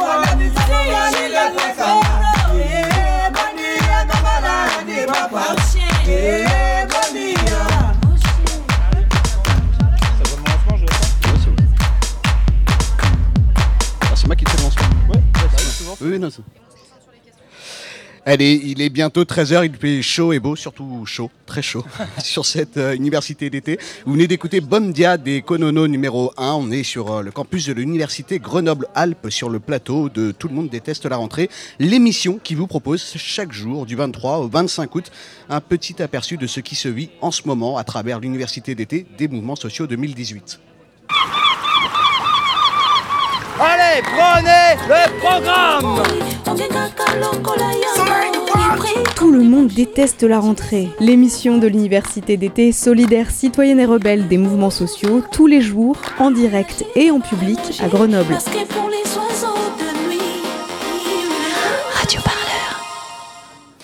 Alors bien sûr, pour euh, vous préparer ces émissions spéciales Université des mouvements sociaux, on s'est penché un peu sur le programme de l'événement. Et le moins que l'on puisse dire, c'est qu'il y a de quoi faire, plus de 100 ateliers, des dizaines d'intervenants, mais parmi celles et ceux qui sont invités à s'exprimer jusqu'à dimanche, on ne compte quasiment pas d'hommes ou de femmes politiques. Salut Martin. Bah salut. Alors, comment tu peux nous expliquer un peu ce, ce nombre minuscule d'élus présents euh, aujourd'hui et dans les jours à venir à Ouais, bah, l'Université d'été? déjà, on a fait un peu les comptes. hein. Sur les plus de 200 intervenants différents, seulement deux personnalités politiques euh, élues sont présentes. Alors hier, il y avait Éric Piolle, le maire de Grenoble, hein, qui a intervenu pour la session d'ouverture de l'université. Et euh, samedi, Anne-Sophie Olmos, adjointe au maire en charge des marchés publics, sera là. D'ailleurs, elle sera même en plateau avec nous pour parler solide, je crois, coopérative. Ça, Coopérative et commun. Ce sera Donc, sympa. samedi donc soyez 25 là samedi. Alors c'est un peu maigre seulement de politique, surtout qu'à Toulouse l'année dernière, euh, l'édition 2017, il y avait de nombreux politiques présents. Euh, je pense à Éric Coquerel qui était là, à Daniel Obono, à plusieurs députés. Et là, personne. Alors comment expliquer cela? Bah, D'abord, peut-être par les tensions entre représentants de la société civile et politique cette année. Alors au plan national, on a vu hein, pendant la mobilisation par exemple des cheminots, toute la difficulté qu'a posé cette mec convergence entre les partis de gauche, France Insoumise en tête, et les syndicats. hein. ça a été compliqué. C'est arrivé qu'une seule fois finalement. C'est le moins qu'on puisse Voilà. dire. Et au plan local, ici à Grenoble, les politiques municipales mises en place par la majorité actuelle. Alors je rappelle pour ceux qui connaissent pas Grenoble, c'est une alliance entre les écolos, le Front de gauche et de nombreux représentants de la société civile locale, des associatifs, n'a pas fait que des heureux, suscite des critiques. Alors j'ai ici euh, un tract, hein, j'ai un tract distribué hier devant la salle qui a accueilli la session d'ouverture. Je vous lis un peu le titre. Pourquoi nous refusons d'applaudir Monsieur Piolle? Alors on a aussi entendu pas mal de critiques tout au long des discours d'ouverture qui se sont égrenés. On en a parlé avec Annie Coupé, elle est porte-parole d'Attaque et c'est une des porte-paroles de l'événement de l'université d'été. Elle co-organise cette université d'été. De toute façon, on savait que forcément à Grenoble, puisque cette université, on voulait qu'elle soit aussi en lien avec les mouvements sociaux. euh, On sait très bien qu'il y a des points de tension entre la municipalité et les mouvements sociaux, c'est vraiment pas un scoop. Mais on avait fait le choix d'assumer cette contradiction. Et effectivement, on savait très bien qu'en donnant la parole à Éric Piolle, on savait aussi qu'il allait avoir un discours politique, tout à fait légitime et normal, mais on savait aussi que du point de vue des mouvements sociaux qui ont contribué à la préparation de cette université, ils auraient aussi leur point de vue critique. Mais quelque part, ça nous semble assez naturel finalement que le lieu de l'université soit aussi, euh, pas seulement, mais soit aussi un moment où, où s'expriment ces tensions, ces contradictions. Alors voilà cette tension. Alors elle n'a pas forcément effrayé Eric Piolle. C'est vrai que les politiques sont quand même habitués. Quand on est en charge, c'est pas le, le poste le plus facile. Alors pour lui, les politiques, ils ont clairement toute leur place au sein du mouvement social. Qui est euh, important, c'est de regarder comment on arrive à articuler euh, cette société publique euh, civile qui agit et qui est pleine d'initiatives et pleine de résistance aussi. Comment on arrive à l'articuler avec un, changement qui est porté à l'intérieur des institutions, pour pas qu'on reste éternellement des contre-pouvoirs, alors qu'on a une capacité à porter un projet majoritaire. Il faut avancer sur ces deux pieds. On voit bien que face à la, puissance du rouleau compresseur des, cyniques, hein, tous ceux qui, larguent les amarres et qui, font sécession hein, de, de la société, de des solidarités, du, changement climatique, euh, si on les laisse faire et qu'on dit bah tiens vous vous occupez du système, euh, nos, petites victoires qui sont extrêmement riches et réjouissantes ne seront pas à l'échelle pour, les enjeux qui sont les nôtres qui sont le- les enjeux de l'humanité et des générations futures. Voilà, l'idée pas rester à l'extérieur à amener euh, les mobilisations, à faire des lois, à faire des changements dans la société. Cette convergence entre société civile et politique, donc qu'appelle le maire de Grenoble. Alors un projet qui pour le moment n'a pas complètement trouvé son espace dans l'opposition politique à Emmanuel Macron. C'est le constat que fait Annick Coupé. Alors l'année dernière à Toulouse, l'université avait de nombreux politiques euh, présents. C'est tout le contraire cette année. Du coup, bah, Annick, où sont les politiques à Grenoble? L'idée, c'était vraiment considérer que cet été, enfin cette période-là, en 2018, on avait vraiment besoin d'un temps d'échange des mouvements sociaux. Ne pas avoir de politique, c'est aussi dire euh, non, il y a une vraie séparation, il n'y a pas de, de convergence. Quand on parle mouvements sociaux ici, euh, effectivement, d'une certaine façon, ça exclut les partis politiques. Il y a les élections européennes qui vont arriver pour 2019, les élections municipales en 2020. Donc, on n'avait pas envie forcément de focaliser sur ces échéances électorales, même si elles sont importantes. Le choix qui s'est fait, c'est de dire on priorise le débat entre les mouvements sociaux, dans leur diversité, les contradictions qu'il y a entre les mouvements sociaux, parce qu'il y en a aussi. Ça les exclut pas forcément pour dire qu'il n'y a pas d'intérêt aux partis politiques, qu'on peut rien faire avec eux, mais fondamentalement, on n'a pas la même fonction dans la société. Globalement, les mouvements sociaux ont pour moi un rôle, je veux dire, de contre-pouvoir, globalement, pour aller vite. Je pense que les partis politiques, globalement, ont pour vocation d'aller au pouvoir. Là aussi, c'est un peu schématique, et donc c'est pas la même fonction. Voilà, pas la même fonction donc. Un parti politique, société civile, chacun dans son couloir ou non. Bah voilà déjà un premier beau débat pour les longues journées de rencontres qui s'annoncent jusqu'à dimanche. Merci Martin. Moi, j'aime pas la rentrée. Est-ce que les vacances, c'est mieux? À la rentrée, il n'y a plus les apéros et les apéros. C'est rigolo. C'est rigolo. Tout le monde déteste la rentrée. L'émission de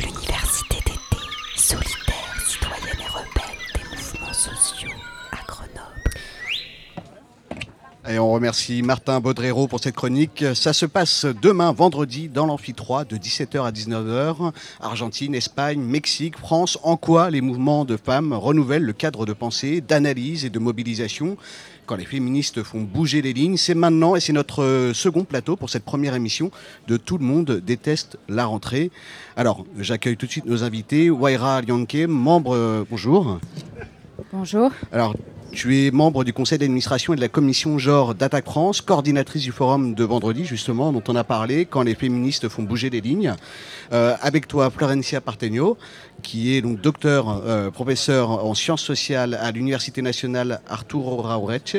Je sais, si, c'est bon pour la prononciation, à Buenos Aires et membre du réseau de chercheuses et activistes féministes Down. Donc c'est un réseau international euh, des pays du Sud et c'est pour une justice économique et une égalité des genres.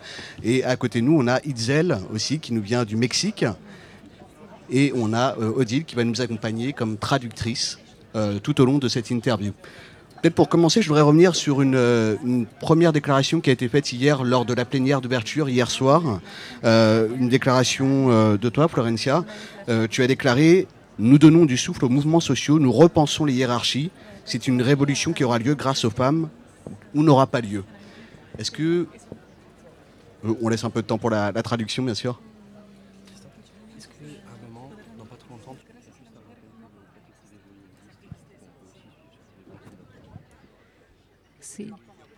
Sí, ayer eh, dijimos que en la conferencia de apertura que el futuro, el, el futuro será feminista o no será, pero las revoluciones tienen necesariamente que ser feministas, en el sentido de que eh, no podemos seguir construyendo nuestros movimientos sociales sin las mujeres, sin una mirada feminista, sin la, eh, digamos, la reflexión sobre la experiencia que nos traen las lesbianas, las trans, eh, las travestis. Entonces, en ese sentido, es que creemos en un feminismo profundamente popular y también que esos diálogos eh, vayan permeando todas nuestras organizaciones políticas, porque esa es la única manera de construir alternativas, alternativas anticapitalistas, antirracistas y antipatriarcales.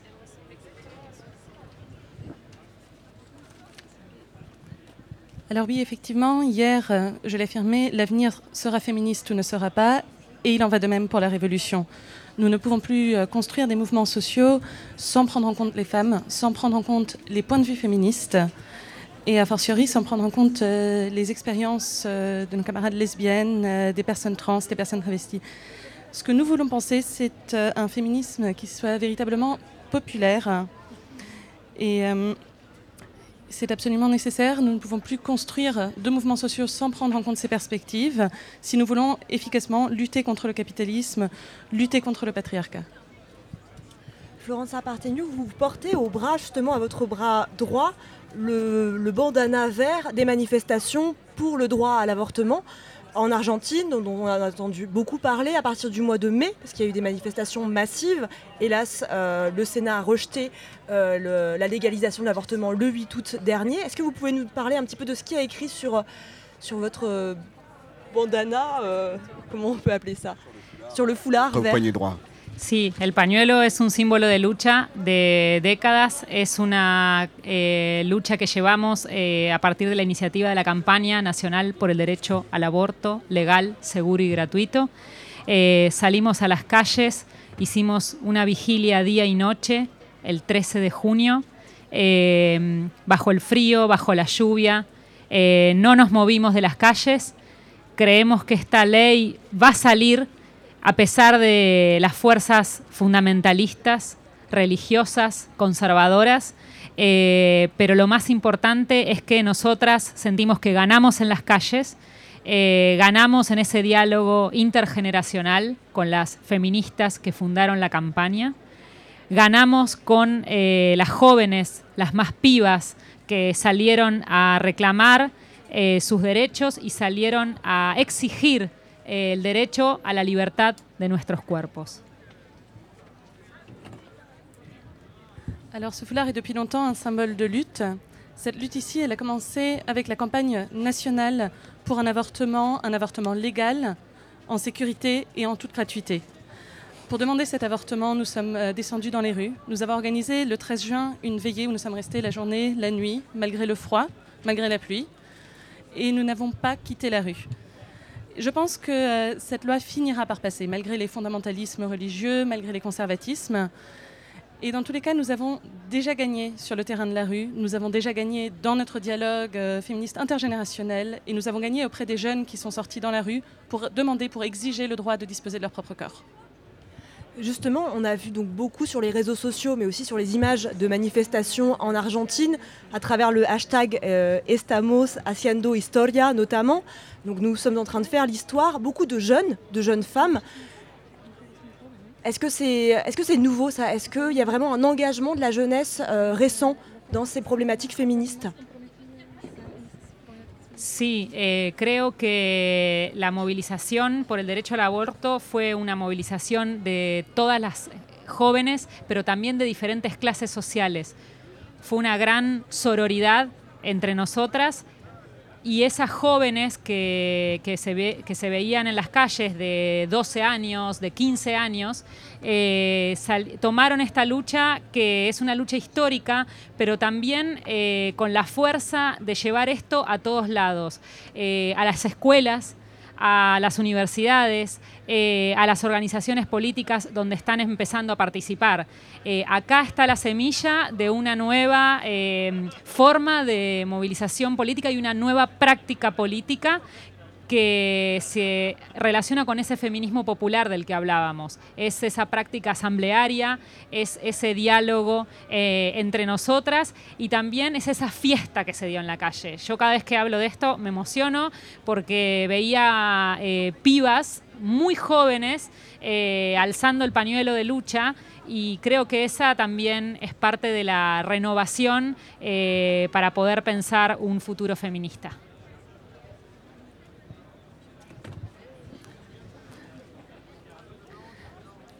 Alors oui, effectivement, dans cette euh, mobilisation euh, pour le droit à l'avortement, nous avons vu beaucoup de femmes euh, très jeunes, issues de toutes sortes de classes sociales. Cela a permis de faire apparaître une véritable sororité. Il y avait des, jeunes filles de 12 ans, de 15 ans, euh, qui ont réussi à, faire leur cette lutte historique et qui apportent un nouvel élan, une nouvelle force pour apporter cette lutte dans les écoles, dans les universités, ainsi que dans les organisations politiques.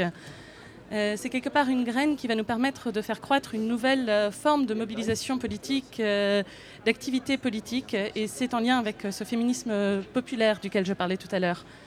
Nous le voyons dans les assemblées, dans notre euh, dialogue, et, finalement dans cette fête que nous avons pu voir dans la rue. C'était quelque chose de très positif. Moi, j'en suis toujours émue quand j'en parle. J'ai vu ces jeunes filles très très jeunes, quelquefois, porter euh, le foulard euh, de notre lutte et se la réapproprier. C'est très beau. Waira Yankee, euh, il y a eu donc des mobilisations massives, donc comme on vient d'en parler, notamment avec l'exemple de l'Argentine en Amérique du Sud. Vraiment cette année, des mobilisations presque sans précédent en termes de, de, de- en termes de, de- de personnes qui ont été mobilisées, mais aussi euh, tout au long de l'année. Euh, en France, en Espagne aussi, on a été face à des mobilisations, qu'elles soient physiques ou des mobilisations sur les réseaux sociaux. Est-ce que euh, c'est la résultante d'un renforcement du mouvement des femmes ou d'un renforcement des pressions faites aux droits des femmes? C'est euh, une résultante de l'après-MeToo ou de plus que ça? Ça marche Ouais. Je pense qu'il y a plusieurs, euh, il y a plusieurs euh, raisons. Mais euh, le- les, mouvements féministes se structurent vraiment depuis plusieurs années. Il y a vraiment une montée en puissance là de, de- plusieurs années, y compris, enfin là, bien sûr en Amérique latine c'est très large, ça, c'est du, ça balaye le continent. En Europe aussi. Et bon là, pour revenir sur les dernières années, il y a eu par exemple le, le- les, importants rassemblements en Pologne euh, contre le, le projet de loi qui visait à interdire totalement l'avortement en Pologne, euh, qui est déjà euh, très très restrictif dans, dans- dans ce pays. Euh, donc les, les femmes se sont mobilisées en nombre, c'est une marée noire euh, en Pologne et euh, elles ont réussi quand même à freiner. Donc c'est aussi une contestation visible des gouvernements conservateurs euh, en Europe. Ensuite, il y a eu aussi C'était en 2016 en 2016, Pologne printemps 2016. Il y a eu euh, aussi les, les mouvements des Islandaises contre les inégalités salariales, donc en- à l'automne 2016 aussi. Donc on marquait euh, symboliquement euh, par un- des arrêts de travail massifs en Islande, qu'on marquait symboliquement les, les écarts de salaire entre hommes et femmes et comment, bon, bah, si on rapporte ça à, à la durée d'une journée, à partir d'une certaine heure, c'est comme si les femmes travaillaient sans être rémunérées. Euh, ensuite de ça, il y a eu l'idée de reprendre l'outil de grève euh, comme un, élément de lutte important et renforcer, justement, redonner au, au 8 mars euh, une dimension de lutte. Donc il y a justement des grèves pour les droits des femmes qui sont organisées dans différents pays. Bon, en France, en 2017, ça a été assez important. Donc ça a rassemblé à la fois les organisations féministes et les organisations syndicales. Donc ça a été vraiment une dynamique. Voilà, très enthousiasmante et porteuse, euh, en lien aussi avec les, les- autres européennes, quoi, les, les is- les syndicalistes islandaises notamment, qui sont venus aussi appuyer euh, les, mouvements en France. Et on voit que un peu partout, enfin voilà, pour moi, ce sont des, des, choses qui, qui rebondissent en- d'un d'un pays à l'autre et qui se renforcent. quoi. Donc c'est comme euh, une dynamique qui s'est créée, qui s'est construite, mais qui a ses racines beaucoup plus profondes, plus antérieures, et qui là, y a, qui prennent de, de l'ampleur, qui, qui deviennent maintenant plus visibles.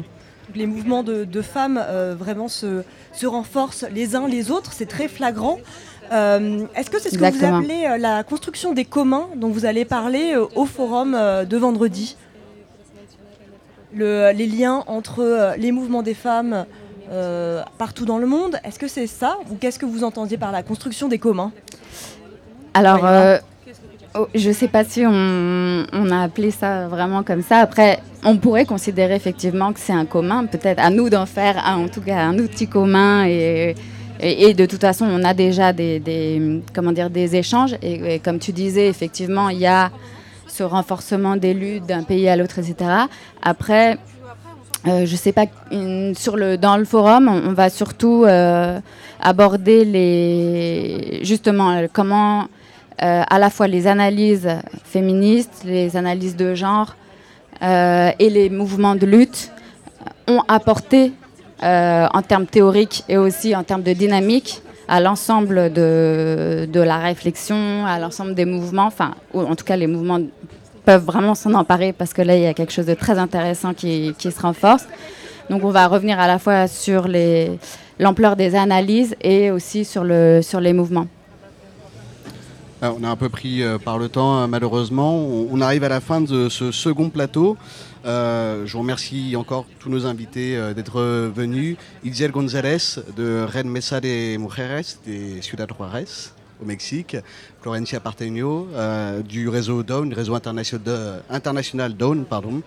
Euh, Odile, notre interprète, et euh, Wajra Yanke euh, de euh, Attaque, qui a participé avec nous à ce plateau. On va se retrouver euh, dans quelques instants, juste après une petite pause musicale.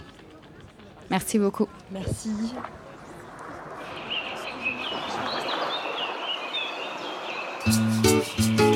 Thank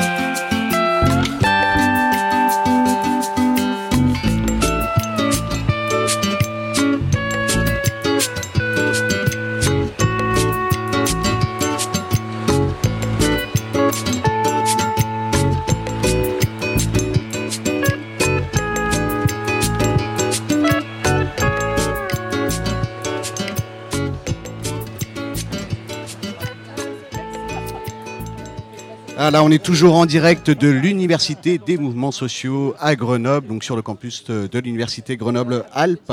Et on vient d'écouter Palafrugel d'Henri Caraguel. Alors, on va commencer le, le troisième plateau euh, de cette émission. Depuis des décennies, les réformes, plutôt les contre-réformes des retraites s'enchaînent. Et pourtant, Emmanuel Macron veut aller encore plus loin, beaucoup plus loin. C'est pour 2019. Alors, fini les réformes paramétriques. Il ne s'agira plus de modifier le système actuel, mais carrément de le changer du tout au tout. Alors, avec nos invités, on va chercher tout de suite à comprendre cette réforme, son esprit et ce qui vient pour être prêt ou prête à se mobiliser euh, en cette rentrée 2018. Et c'est Romane qui va nous accompagner tout au long de ce second plateau. Salut Romane. Bonjour. Alors toi, tu es aussi un journaliste comme Charlotte et Antoine euh, à Radio Parleur. Avec nous, Gilles Auberiédé. Bonjour. Alors vous êtes conseiller confédéral en charge des retraites, en charge de ce fameux dossier des retraites à l'Union générale des fédérations de fonctionnaires. Jean-Marie Haribet, bonjour. Alors, vous êtes économiste, coprésident du conseil scientifique d'Attaque. Vous animez tous les deux un atelier à l'université euh, d'été, cette université d'été des mouvements sociaux, sur cette réforme des retraites. C'est aujourd'hui de 9h30 jusqu'à 16h30.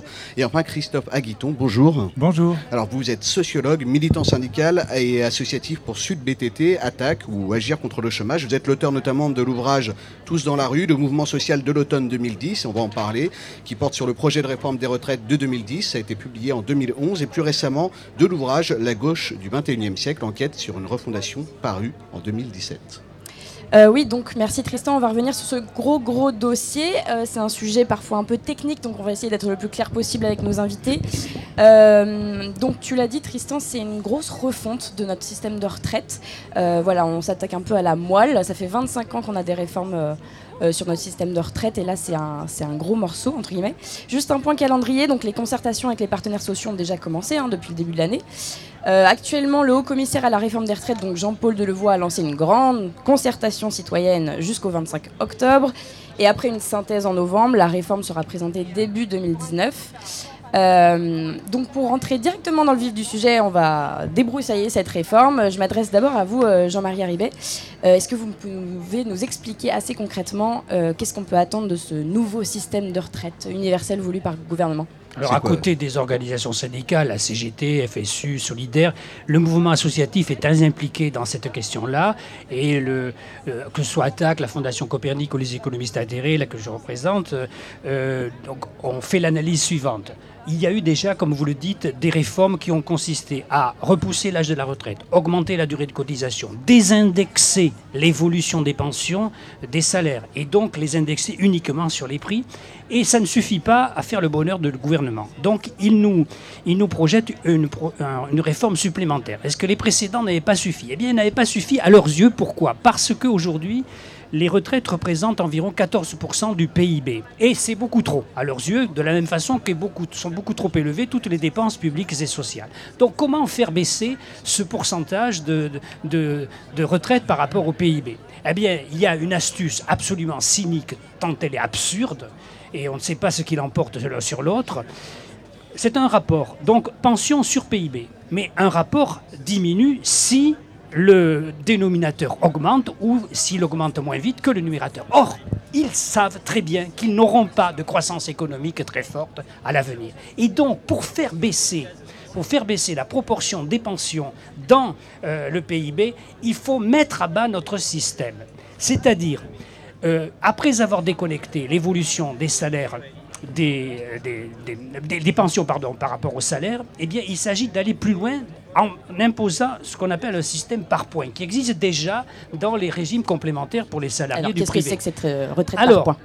eh bien, le problème, c'est que vous n'allez plus savoir à l'avance quelle sera la prestation que vous allez recevoir en tant que retraité. Donc, on, passe, on va passer d'un système à prestation définie, à pension définie à l'avance, environ entre 65 et 75% malheureusement, ça a baissé avec les réformes précédentes, mais un taux de remplacement de la retraite par rapport au salaire ancien à peu près connu d'avance.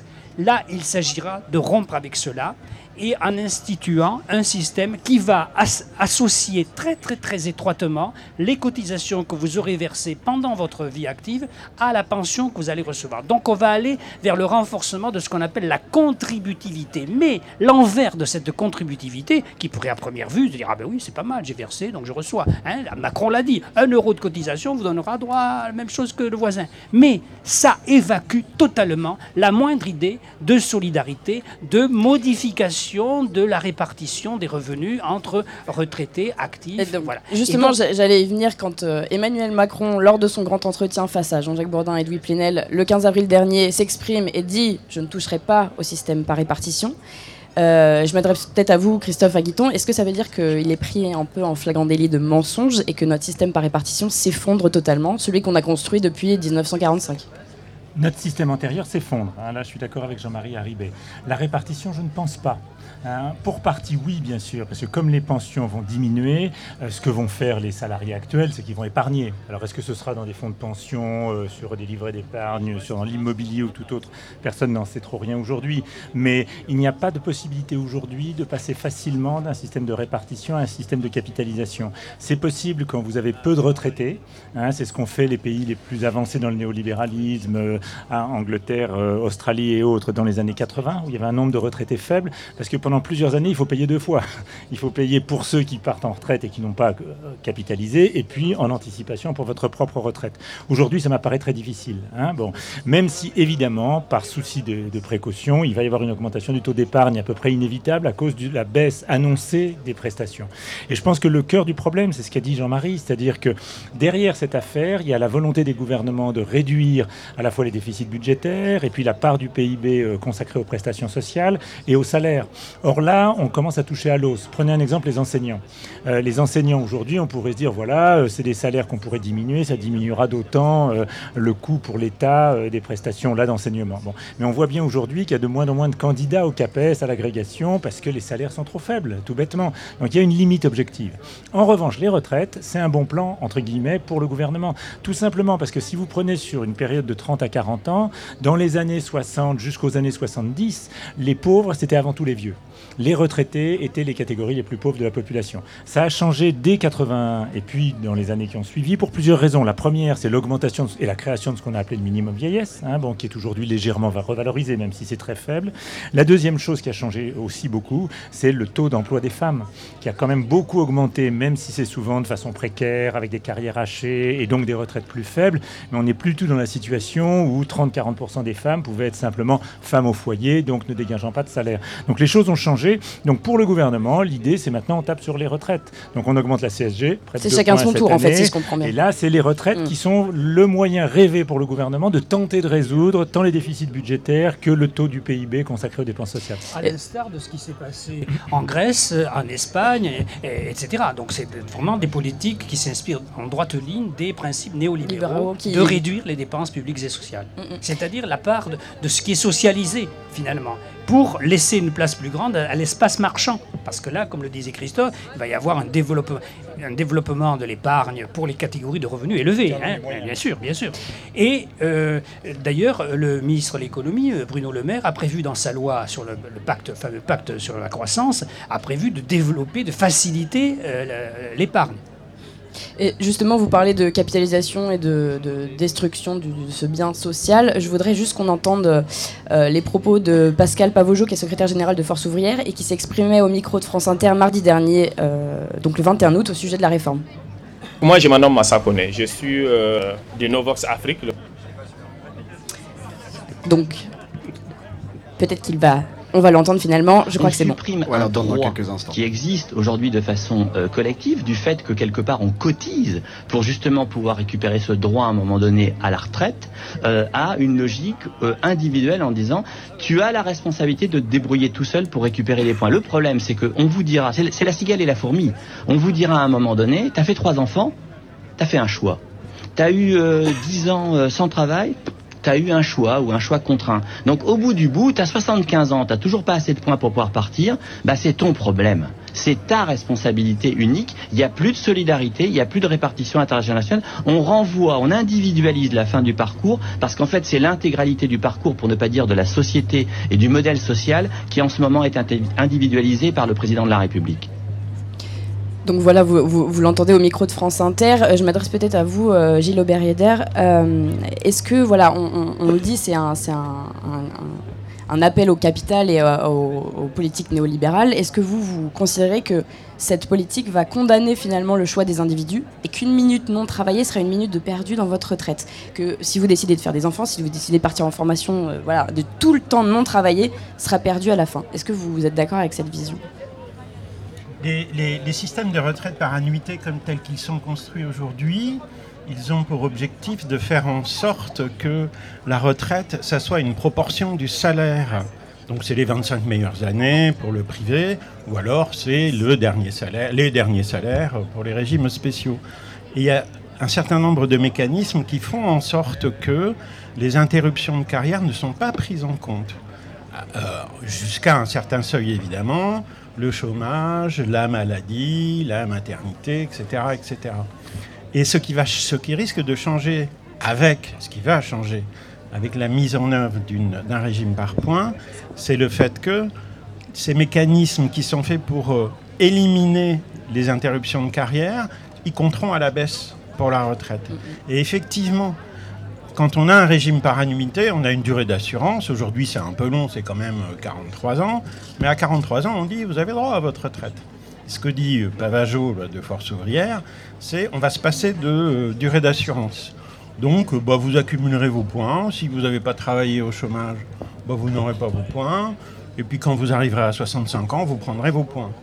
Donc toute la question de ce régime euh, par euh, points, de la généralisation du régime par points, c'est aussi comment est-ce qu'on fait pour tous les dispositifs de solidarité? On les prend en compte Jusqu'où? Est-ce qu'on va plus loin? Parce qu'il faudrait aller plus loin dans un régime par points, hein. c'est évident, puisque... Et, euh, ou, alors, est-ce qu'on ne les prend pas en compte Et en fait, on renvoie aux filets qui sont défilés, assurés par l'État comme le minimum vieillesse? Et c'est ça toute la question. C'est-à-dire, est-ce que la retraite, c'est la conséquence du travail Ou est-ce que la retraite, c'est, eh ben, j'ai travaillé, j'ai ma petite rente, et puis si j'ai pas de quoi vivre, l'État, assurera. C'est faire en sorte que le travail donne moins de dignité pendant, pendant la retraite.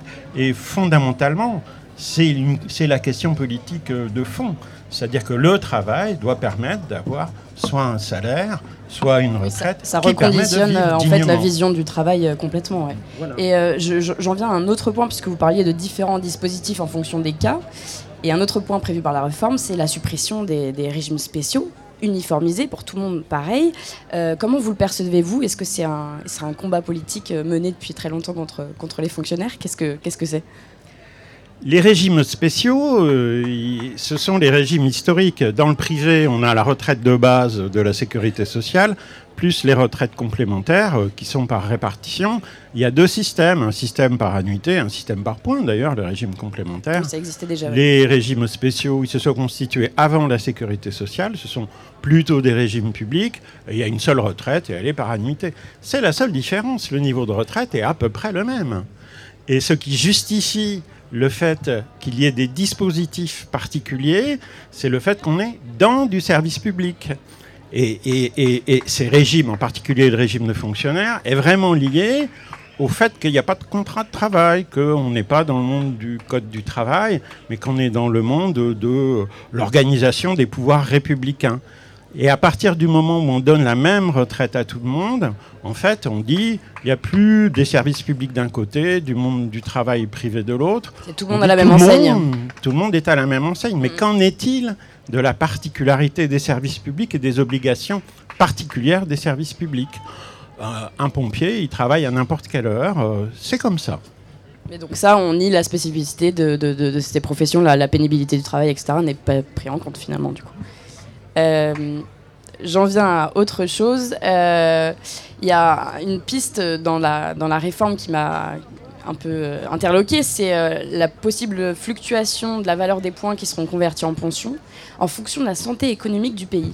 Si le pays va bien, euh, vos points sont convertis euh, peut-être un peu à votre avantage. Et si le pays ne va pas bien économiquement, votre pension baisse. Euh, c'est quoi pour vous, euh, Jean-Marie Haribès C'est dans la continuité de la loi travail et tous ces. C'est l'une des astuces et donc l'un des pièges du régime par points.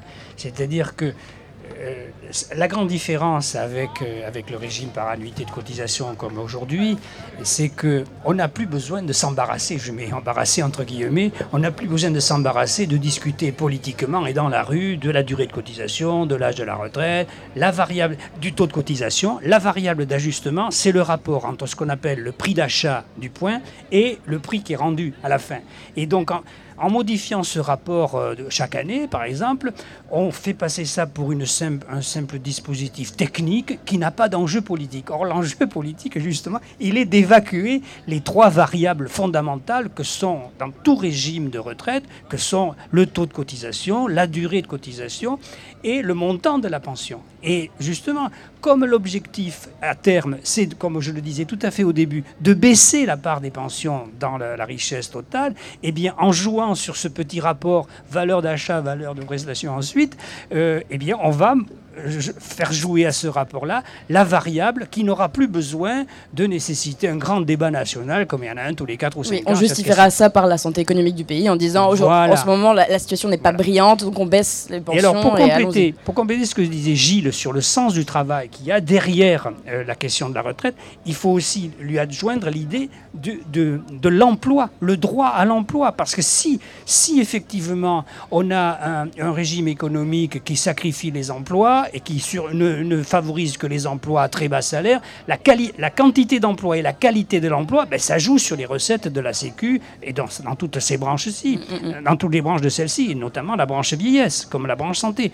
Donc, le, la- la- la- la- le nombre d'emplois et la qualité des emplois euh, euh, sont déterminants pour la- l'avenir de nos retraites. C'est pour ça que se battre pour un système des retraites solidaire, ça vise aussi à remettre en question la, na- la nature des emplois, la, répartition du temps de travail, parce que tout ça c'est lié. Le temps de travail, que ce soit à la semaine, à l'année ou sur l'ensemble de la vie active, parce que les durées d'études s'allongent, et après il y a la, question du départ à l'âge de la retraite, la durée du travail et et la, la qualité du travail, mais tout ça, euh, finalement, vous tirez la pelote retraite et vous, avez tous les problèmes de la société aujourd'hui à résoudre, autant ceux so- sociaux que ceux, é- que ceux écologiques. Parce que je le disais en démarrant, ils savent qu'ils devront obligatoirement tenir compte de la question écologique qui nous interdira des taux de croissance faramineux. Et donc pour eux, Sachant cela, bien qu'ils ne le disent pas, hein, ils veulent mordre la croissance avec les dents, hein, comme il disait l'autre,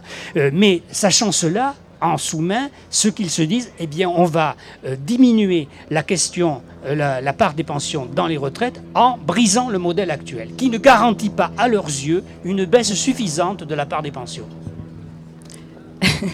Euh, On a, le public applaudit autour de nous, silencieusement, mais en, en applaudissant. Euh, je voudrais qu'on passe, enfin, je voudrais juste qu'on switch un peu euh, parce que je- il nous reste un peu de temps, mais qu'on parle des mobilisations à venir peut-être sur, euh, Eh ouais, sur ce parce que, sujet. Si Forcément, vu, euh, vu ce que vous venez de, de nous de dire, dire. autour de ce plateau, c'est vrai que voilà, en 2010, il y avait déjà eu une mobilisation contre la réforme des retraites, une autre réforme des retraites, qui avait mobilisé des millions de personnes dans la rue, avec une défaite à la clé, malheureusement. Est-ce que aujourd'hui, voilà, on, sort quand même d'une séquence sociale assez forte. On a eu euh, la loi travail, euh, Parcoursup, on a un certain nombre de réformes ces, dernières années avec des mobilisations qui euh, généralement aboutissent sur des défaites. Qu'est-ce qu'on peut attendre sans essayer de jouer un peu les devins sur les futures mobilisations? Qu'est-ce qu'on peut, à quoi on peut s'attendre pour la rentrée? La question de cette réforme des retraites, c'est qu'elle ne touchera pas les plus de 55 ans, hein, puisque euh, normalement, la loi qui sera prise à, à la mi-2000, votée à la mi-2000, qui pourrait être votée à la mi-2019, serait en application début 2025. Donc on n'aura pas fort obligatoirement beaucoup de mobilisation. Elle concerne des des gens qui sont toujours en 55 activité, ans. c'est ça Donc, euh, À 55 ans, on n'est plus concerné. on n'est euh, plus concerné. Ok. Donc ce sera en fait les générations les plus jeunes qui seront concernées, mais qui seront concernées par quoi?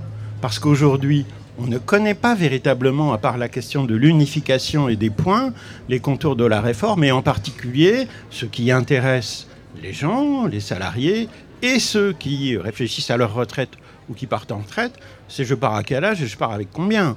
Ça reste assez opaque. Sur, ah bah, c'est non seulement opaque, c'est parfaitement illisible. Au jour d'aujourd'hui, on ne sait pas quelle sera la valeur du point, on ne sait pas quel sera le niveau de la cotisation, on ne sait pas quel sera, le niveau des dépenses de solidarité. Donc, pour sa propre retraite, quand on a aujourd'hui 40 ans, 30 ans, 50 ans, on ne sait rien.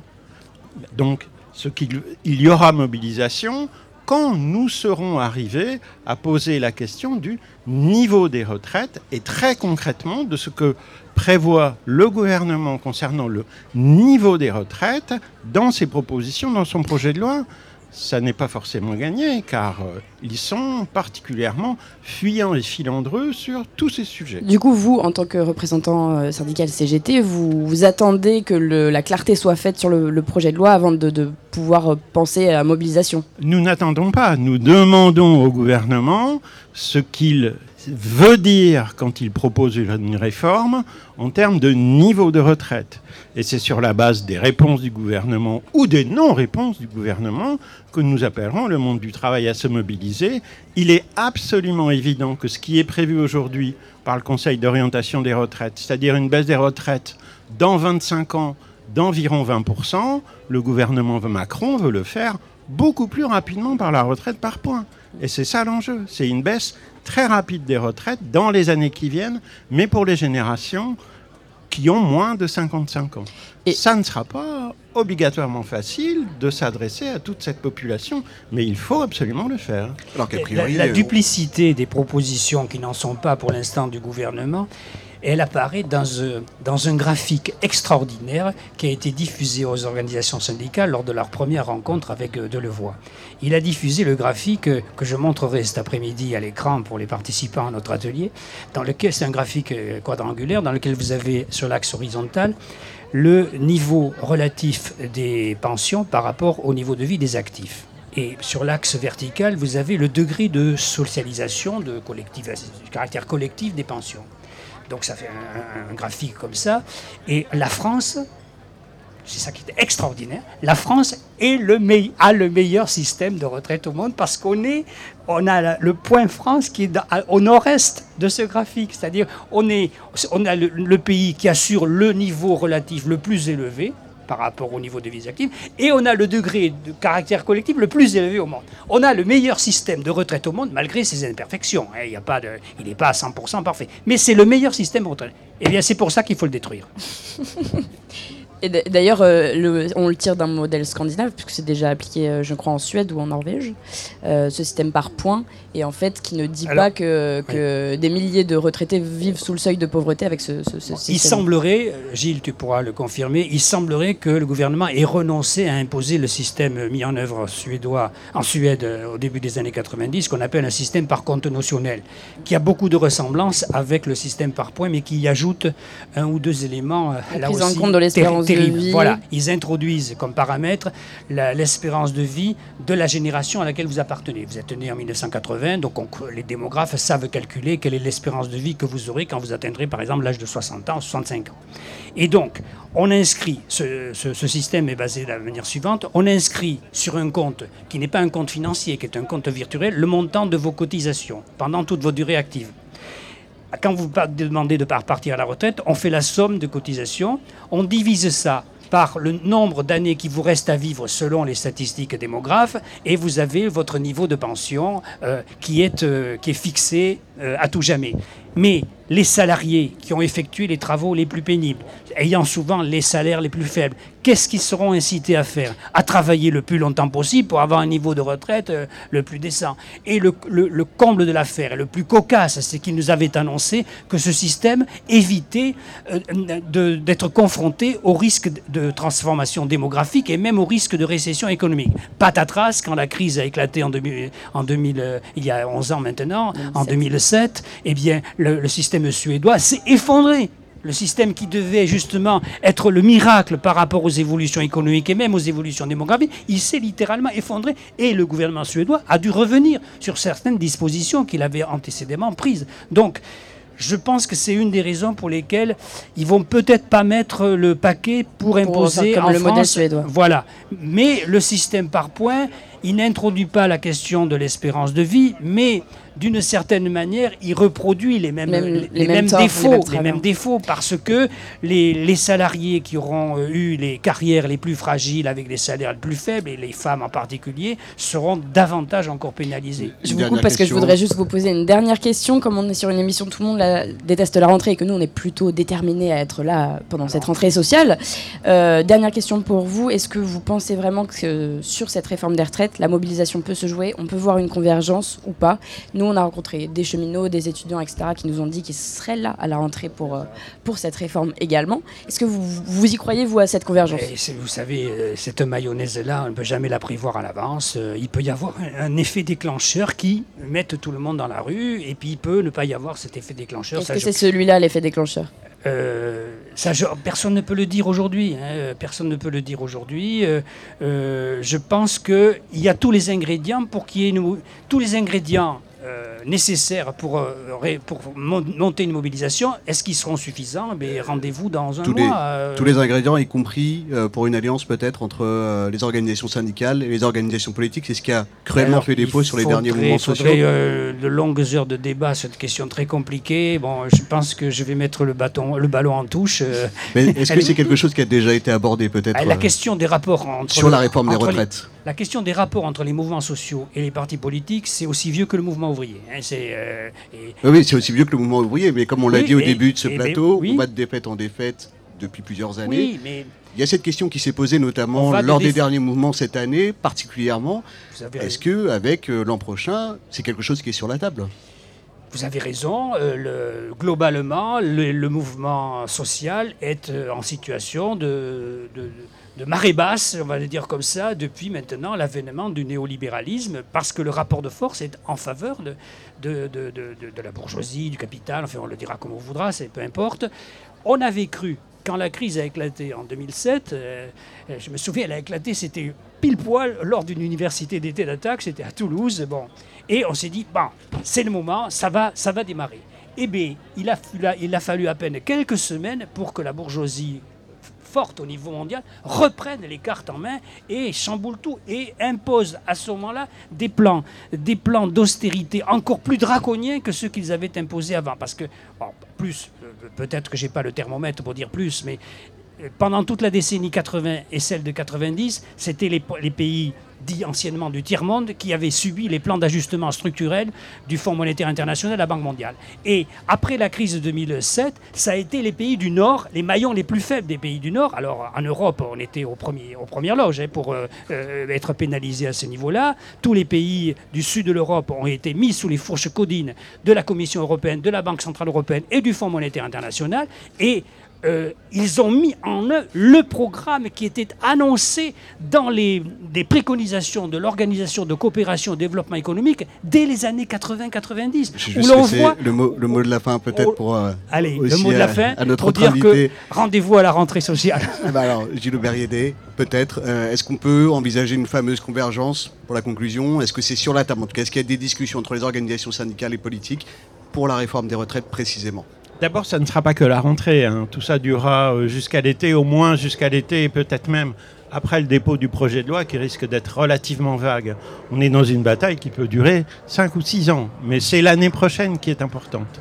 Et c'est cette année qu'il faut se mobiliser. Pour le reste, le mouvement syndical, plus il a, a d'alliés, mieux il se porte. hein. La question de la retraite, c'est quand même beaucoup une question syndicale. Ce sont les organisations syndicales qui administrent les régimes. Ce que nous pensons, c'est que sur la question du niveau des pensions, on peut avoir des formes d'unité entre les organisations syndicales plus larges que ce qu'on peut penser aujourd'hui. On va voir ce que va nous réserver la suite. On arrive malheureusement à la fin de ce dernier plateau, mais l'atelier, lui, il va continuer hein, jusqu'à 16h30. C'est en salle B103 sur le campus de l'université. Pour celles et ceux euh, qui voudraient y assister. Merci beaucoup, euh, Romane, pour cette interview. Merci à vous. Merci à nos invités, à nos trois invités, Jean-Marie Haribet, euh, Gilles Auberiédé et Christophe Aguiton, qui lui est déjà euh, en train de parler derrière le micro. On va se retrouver dans quelques instants, juste après une petite pause, et on est toujours en direct de l'Université d'été des mouvements sociaux à Grenoble.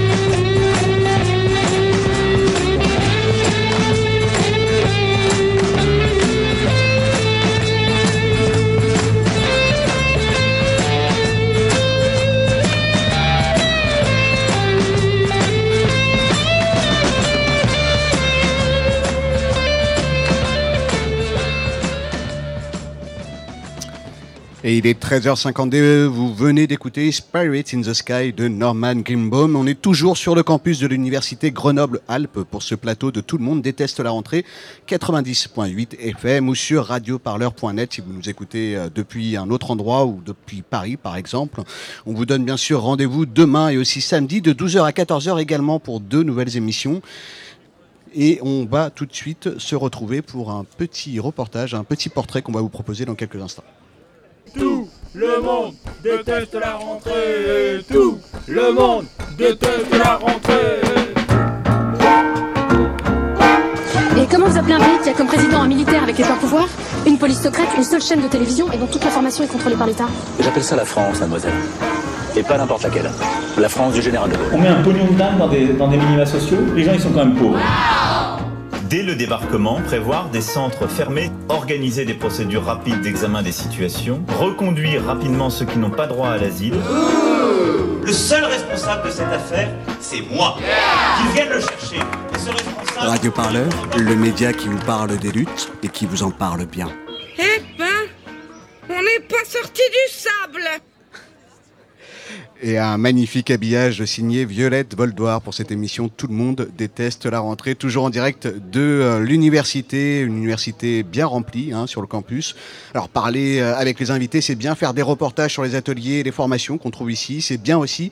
Mais avec euh, nos journalistes, on a voulu vous donner un petit aperçu des différentes personnes qu'on peut croiser dans les allées de cette université d'été, militants ou militantes, anonymes, syndicalistes ou simples citoyens bénévoles. Ils sont parfois venus de très loin et ils sont aussi l'âme de cette université d'été. Et chaque jour, on va vous proposer un petit portrait d'une personne croisée ici. On écoute tout de suite le portrait de Massa Kone. Moi, je nomme Massa Kone. Je suis euh, du Novox Afrique, le coordinateur même du Novox Afrique. Le Novox, c'est le mouvement de lutte des 100, des 100 voix du monde qui se sont mis ensemble. Mais je suis porte-parole de la convergence globale de lutte pour la terre, l'eau et la sémence paysanne de l'Afrique de l'Ouest. Et nous attendons faire une caravane sur toute l'Afrique de l'Ouest qui part de, de, de, de la Guinée jusqu'au Bénin pour toucher toutes les communautés à la base pour leur dire lèvons-nous et ensemble maintenant faisons notre politique. Qu'est-ce qui t'a motivé? Bon, ce qui m'a motivé, je suis victime. Je suis victime, bien vrai que naturellement je suis, je suis contre l'injustice depuis quand j'étais étudiant. J'ai milité dans les mouvements étudiantins. Mais euh, cette lutte euh, communautaire contre l'accaparement des ressources naturelles est venue parce que j'ai été victime à la base. Est-ce que tu te souviens de ta première manif? Ma première année, c'était en 99. Je me souviens bel et bien. C'est quand euh, euh, euh, un, un maire du district de Bamako dit que les petits détaillants, les petits qui vont dans la rue pour survivre, ne doivent pas être vus dans la rue. La rue, le commerce doit être fait par les grossistes et non les détaillants. Donc ça a été ma première lutte. Quel est ton pire souvenir et ton meilleur souvenir de mobilisation? Mon meilleur souvenir de, de mobilisation, c'est- c'était en, en 2012. C'était un, un- un 10 mars, euh, oui, non, un 22 ou 23 mars 2012, quand on a encerclé le site administratif où il y a tous les ministres, avec les paysans, les communautés tout, tout, tout au Mali, c'était à Bamako. On a encerclé entièrement le site administratif. On a obligé les ministres à sortir, à venir parler devant nous, à venir nous écouter, à s'engager. C'était vraiment quelque chose qui m'a marqué. Ça fait... Je me souviens très bien de ces luttes et j'aimerais continuer comme ça pour les faire bouger. Le pire souvenir finalement? Le pire souvenir, c'est le jour que, euh, oui, j'ai été arrêté à la fois, même j'ai été arrêté, le pire souvenir, c'est le jour qu'on a vu débarquer sur nos terres des, des gens comme ça, avec des 4x4, ils viennent, ils demandent, ils sont en train de mettre avec des géomètres, et quand on est sorti pour demander, vraiment, quand on a fait sortir les, les parents et autres là, pour dire non, non, non, non, vous vous êtes trompés sur nos terres, Ah non, ils ont fait descendre l'enfer sur nous. Ça, c'est ma pire souvenir de la lutte. Qu'est-ce que tu espères finalement? J'espère un respect des dignités, une égalité sociale.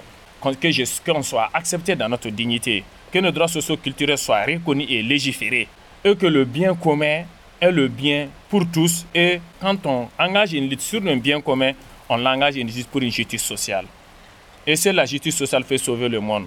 Et pourquoi tu es là aujourd'hui? Je suis là aujourd'hui parce que euh, je suis invité par le crédit pour l'université d'été d'attaque, euh, par l'université d'été. Oui, je dois être là parce que la lutte n'est pas que secteur, la lutte n'est pas que nationale, la lutte est internationale. Il faut qu'on arrive à former cette solidarité internationale et un soutien mutuel international pour pouvoir faire notre chemin dans ce jeu de monde embrigadé et contrôlé par le système capitaliste. Portrait de Massa Koné, signé Émilie Waddell de Radio Campus euh, Grenoble. Merci à Charlotte, Romane, Zoé, Violette, Antoine pour leurs interviews et bien sûr et leurs chroniques et bien sûr à toute l'équipe hein, de Tout le monde déteste la rentrée pour sa pêche, ses reportages, ses chroniques, ses interviews, toute son énergie. Merci à Vincent pour la réalisation. Merci à Martin Baudrero, journaliste à Radio Parleur et Émilie Waddell de Radio Campus Grenoble qui ont permis ce plateau radio.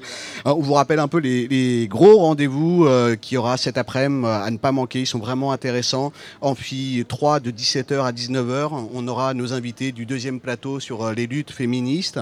On aura aussi l'atelier sur les grands projets inutiles qui commence dans quelques instants à 14h15. C'est salle B102 euh, de l'amphi Stendhal. Et puis bien sûr, n'hésitez pas à aller voir aussi les amis de euh, TV euh, Bruit. Euh, vous pouvez aller les voir, ils sont en direct sur leur site tvbruit.org. Voilà, dès demain, en plus de nos reportages, chroniques et portraits, on vous proposera trois nouveaux plateaux sur l'indépendance des médias, tout d'abord, ensuite l'antiracisme et la division ou la diversité de ces tactiques, et puis un troisième plateau sur les migrations, des causes et effets aux mobilisations citoyennes. Tout le monde déteste la rentrée, c'est l'émission qui vous fait vivre l'université d'été solidaire et rebelle des mouvements sociaux et citoyens, comme si vous y étiez. À demain. À demain pour une nouvelle émission en direct de l'université d'été solidaire et rebelle des mouvements sociaux et citoyens à Grenoble.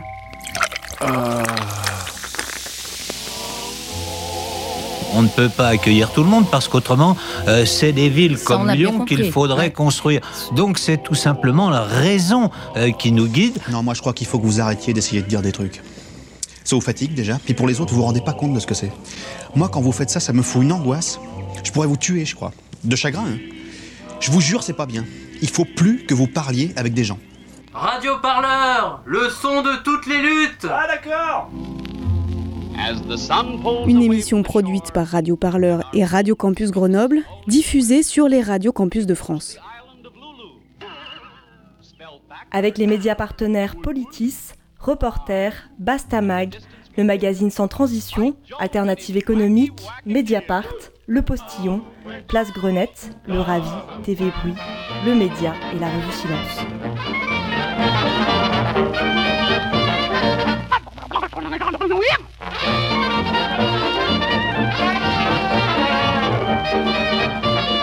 Hãy subscribe cho kênh Ghiền Mì Gõ Để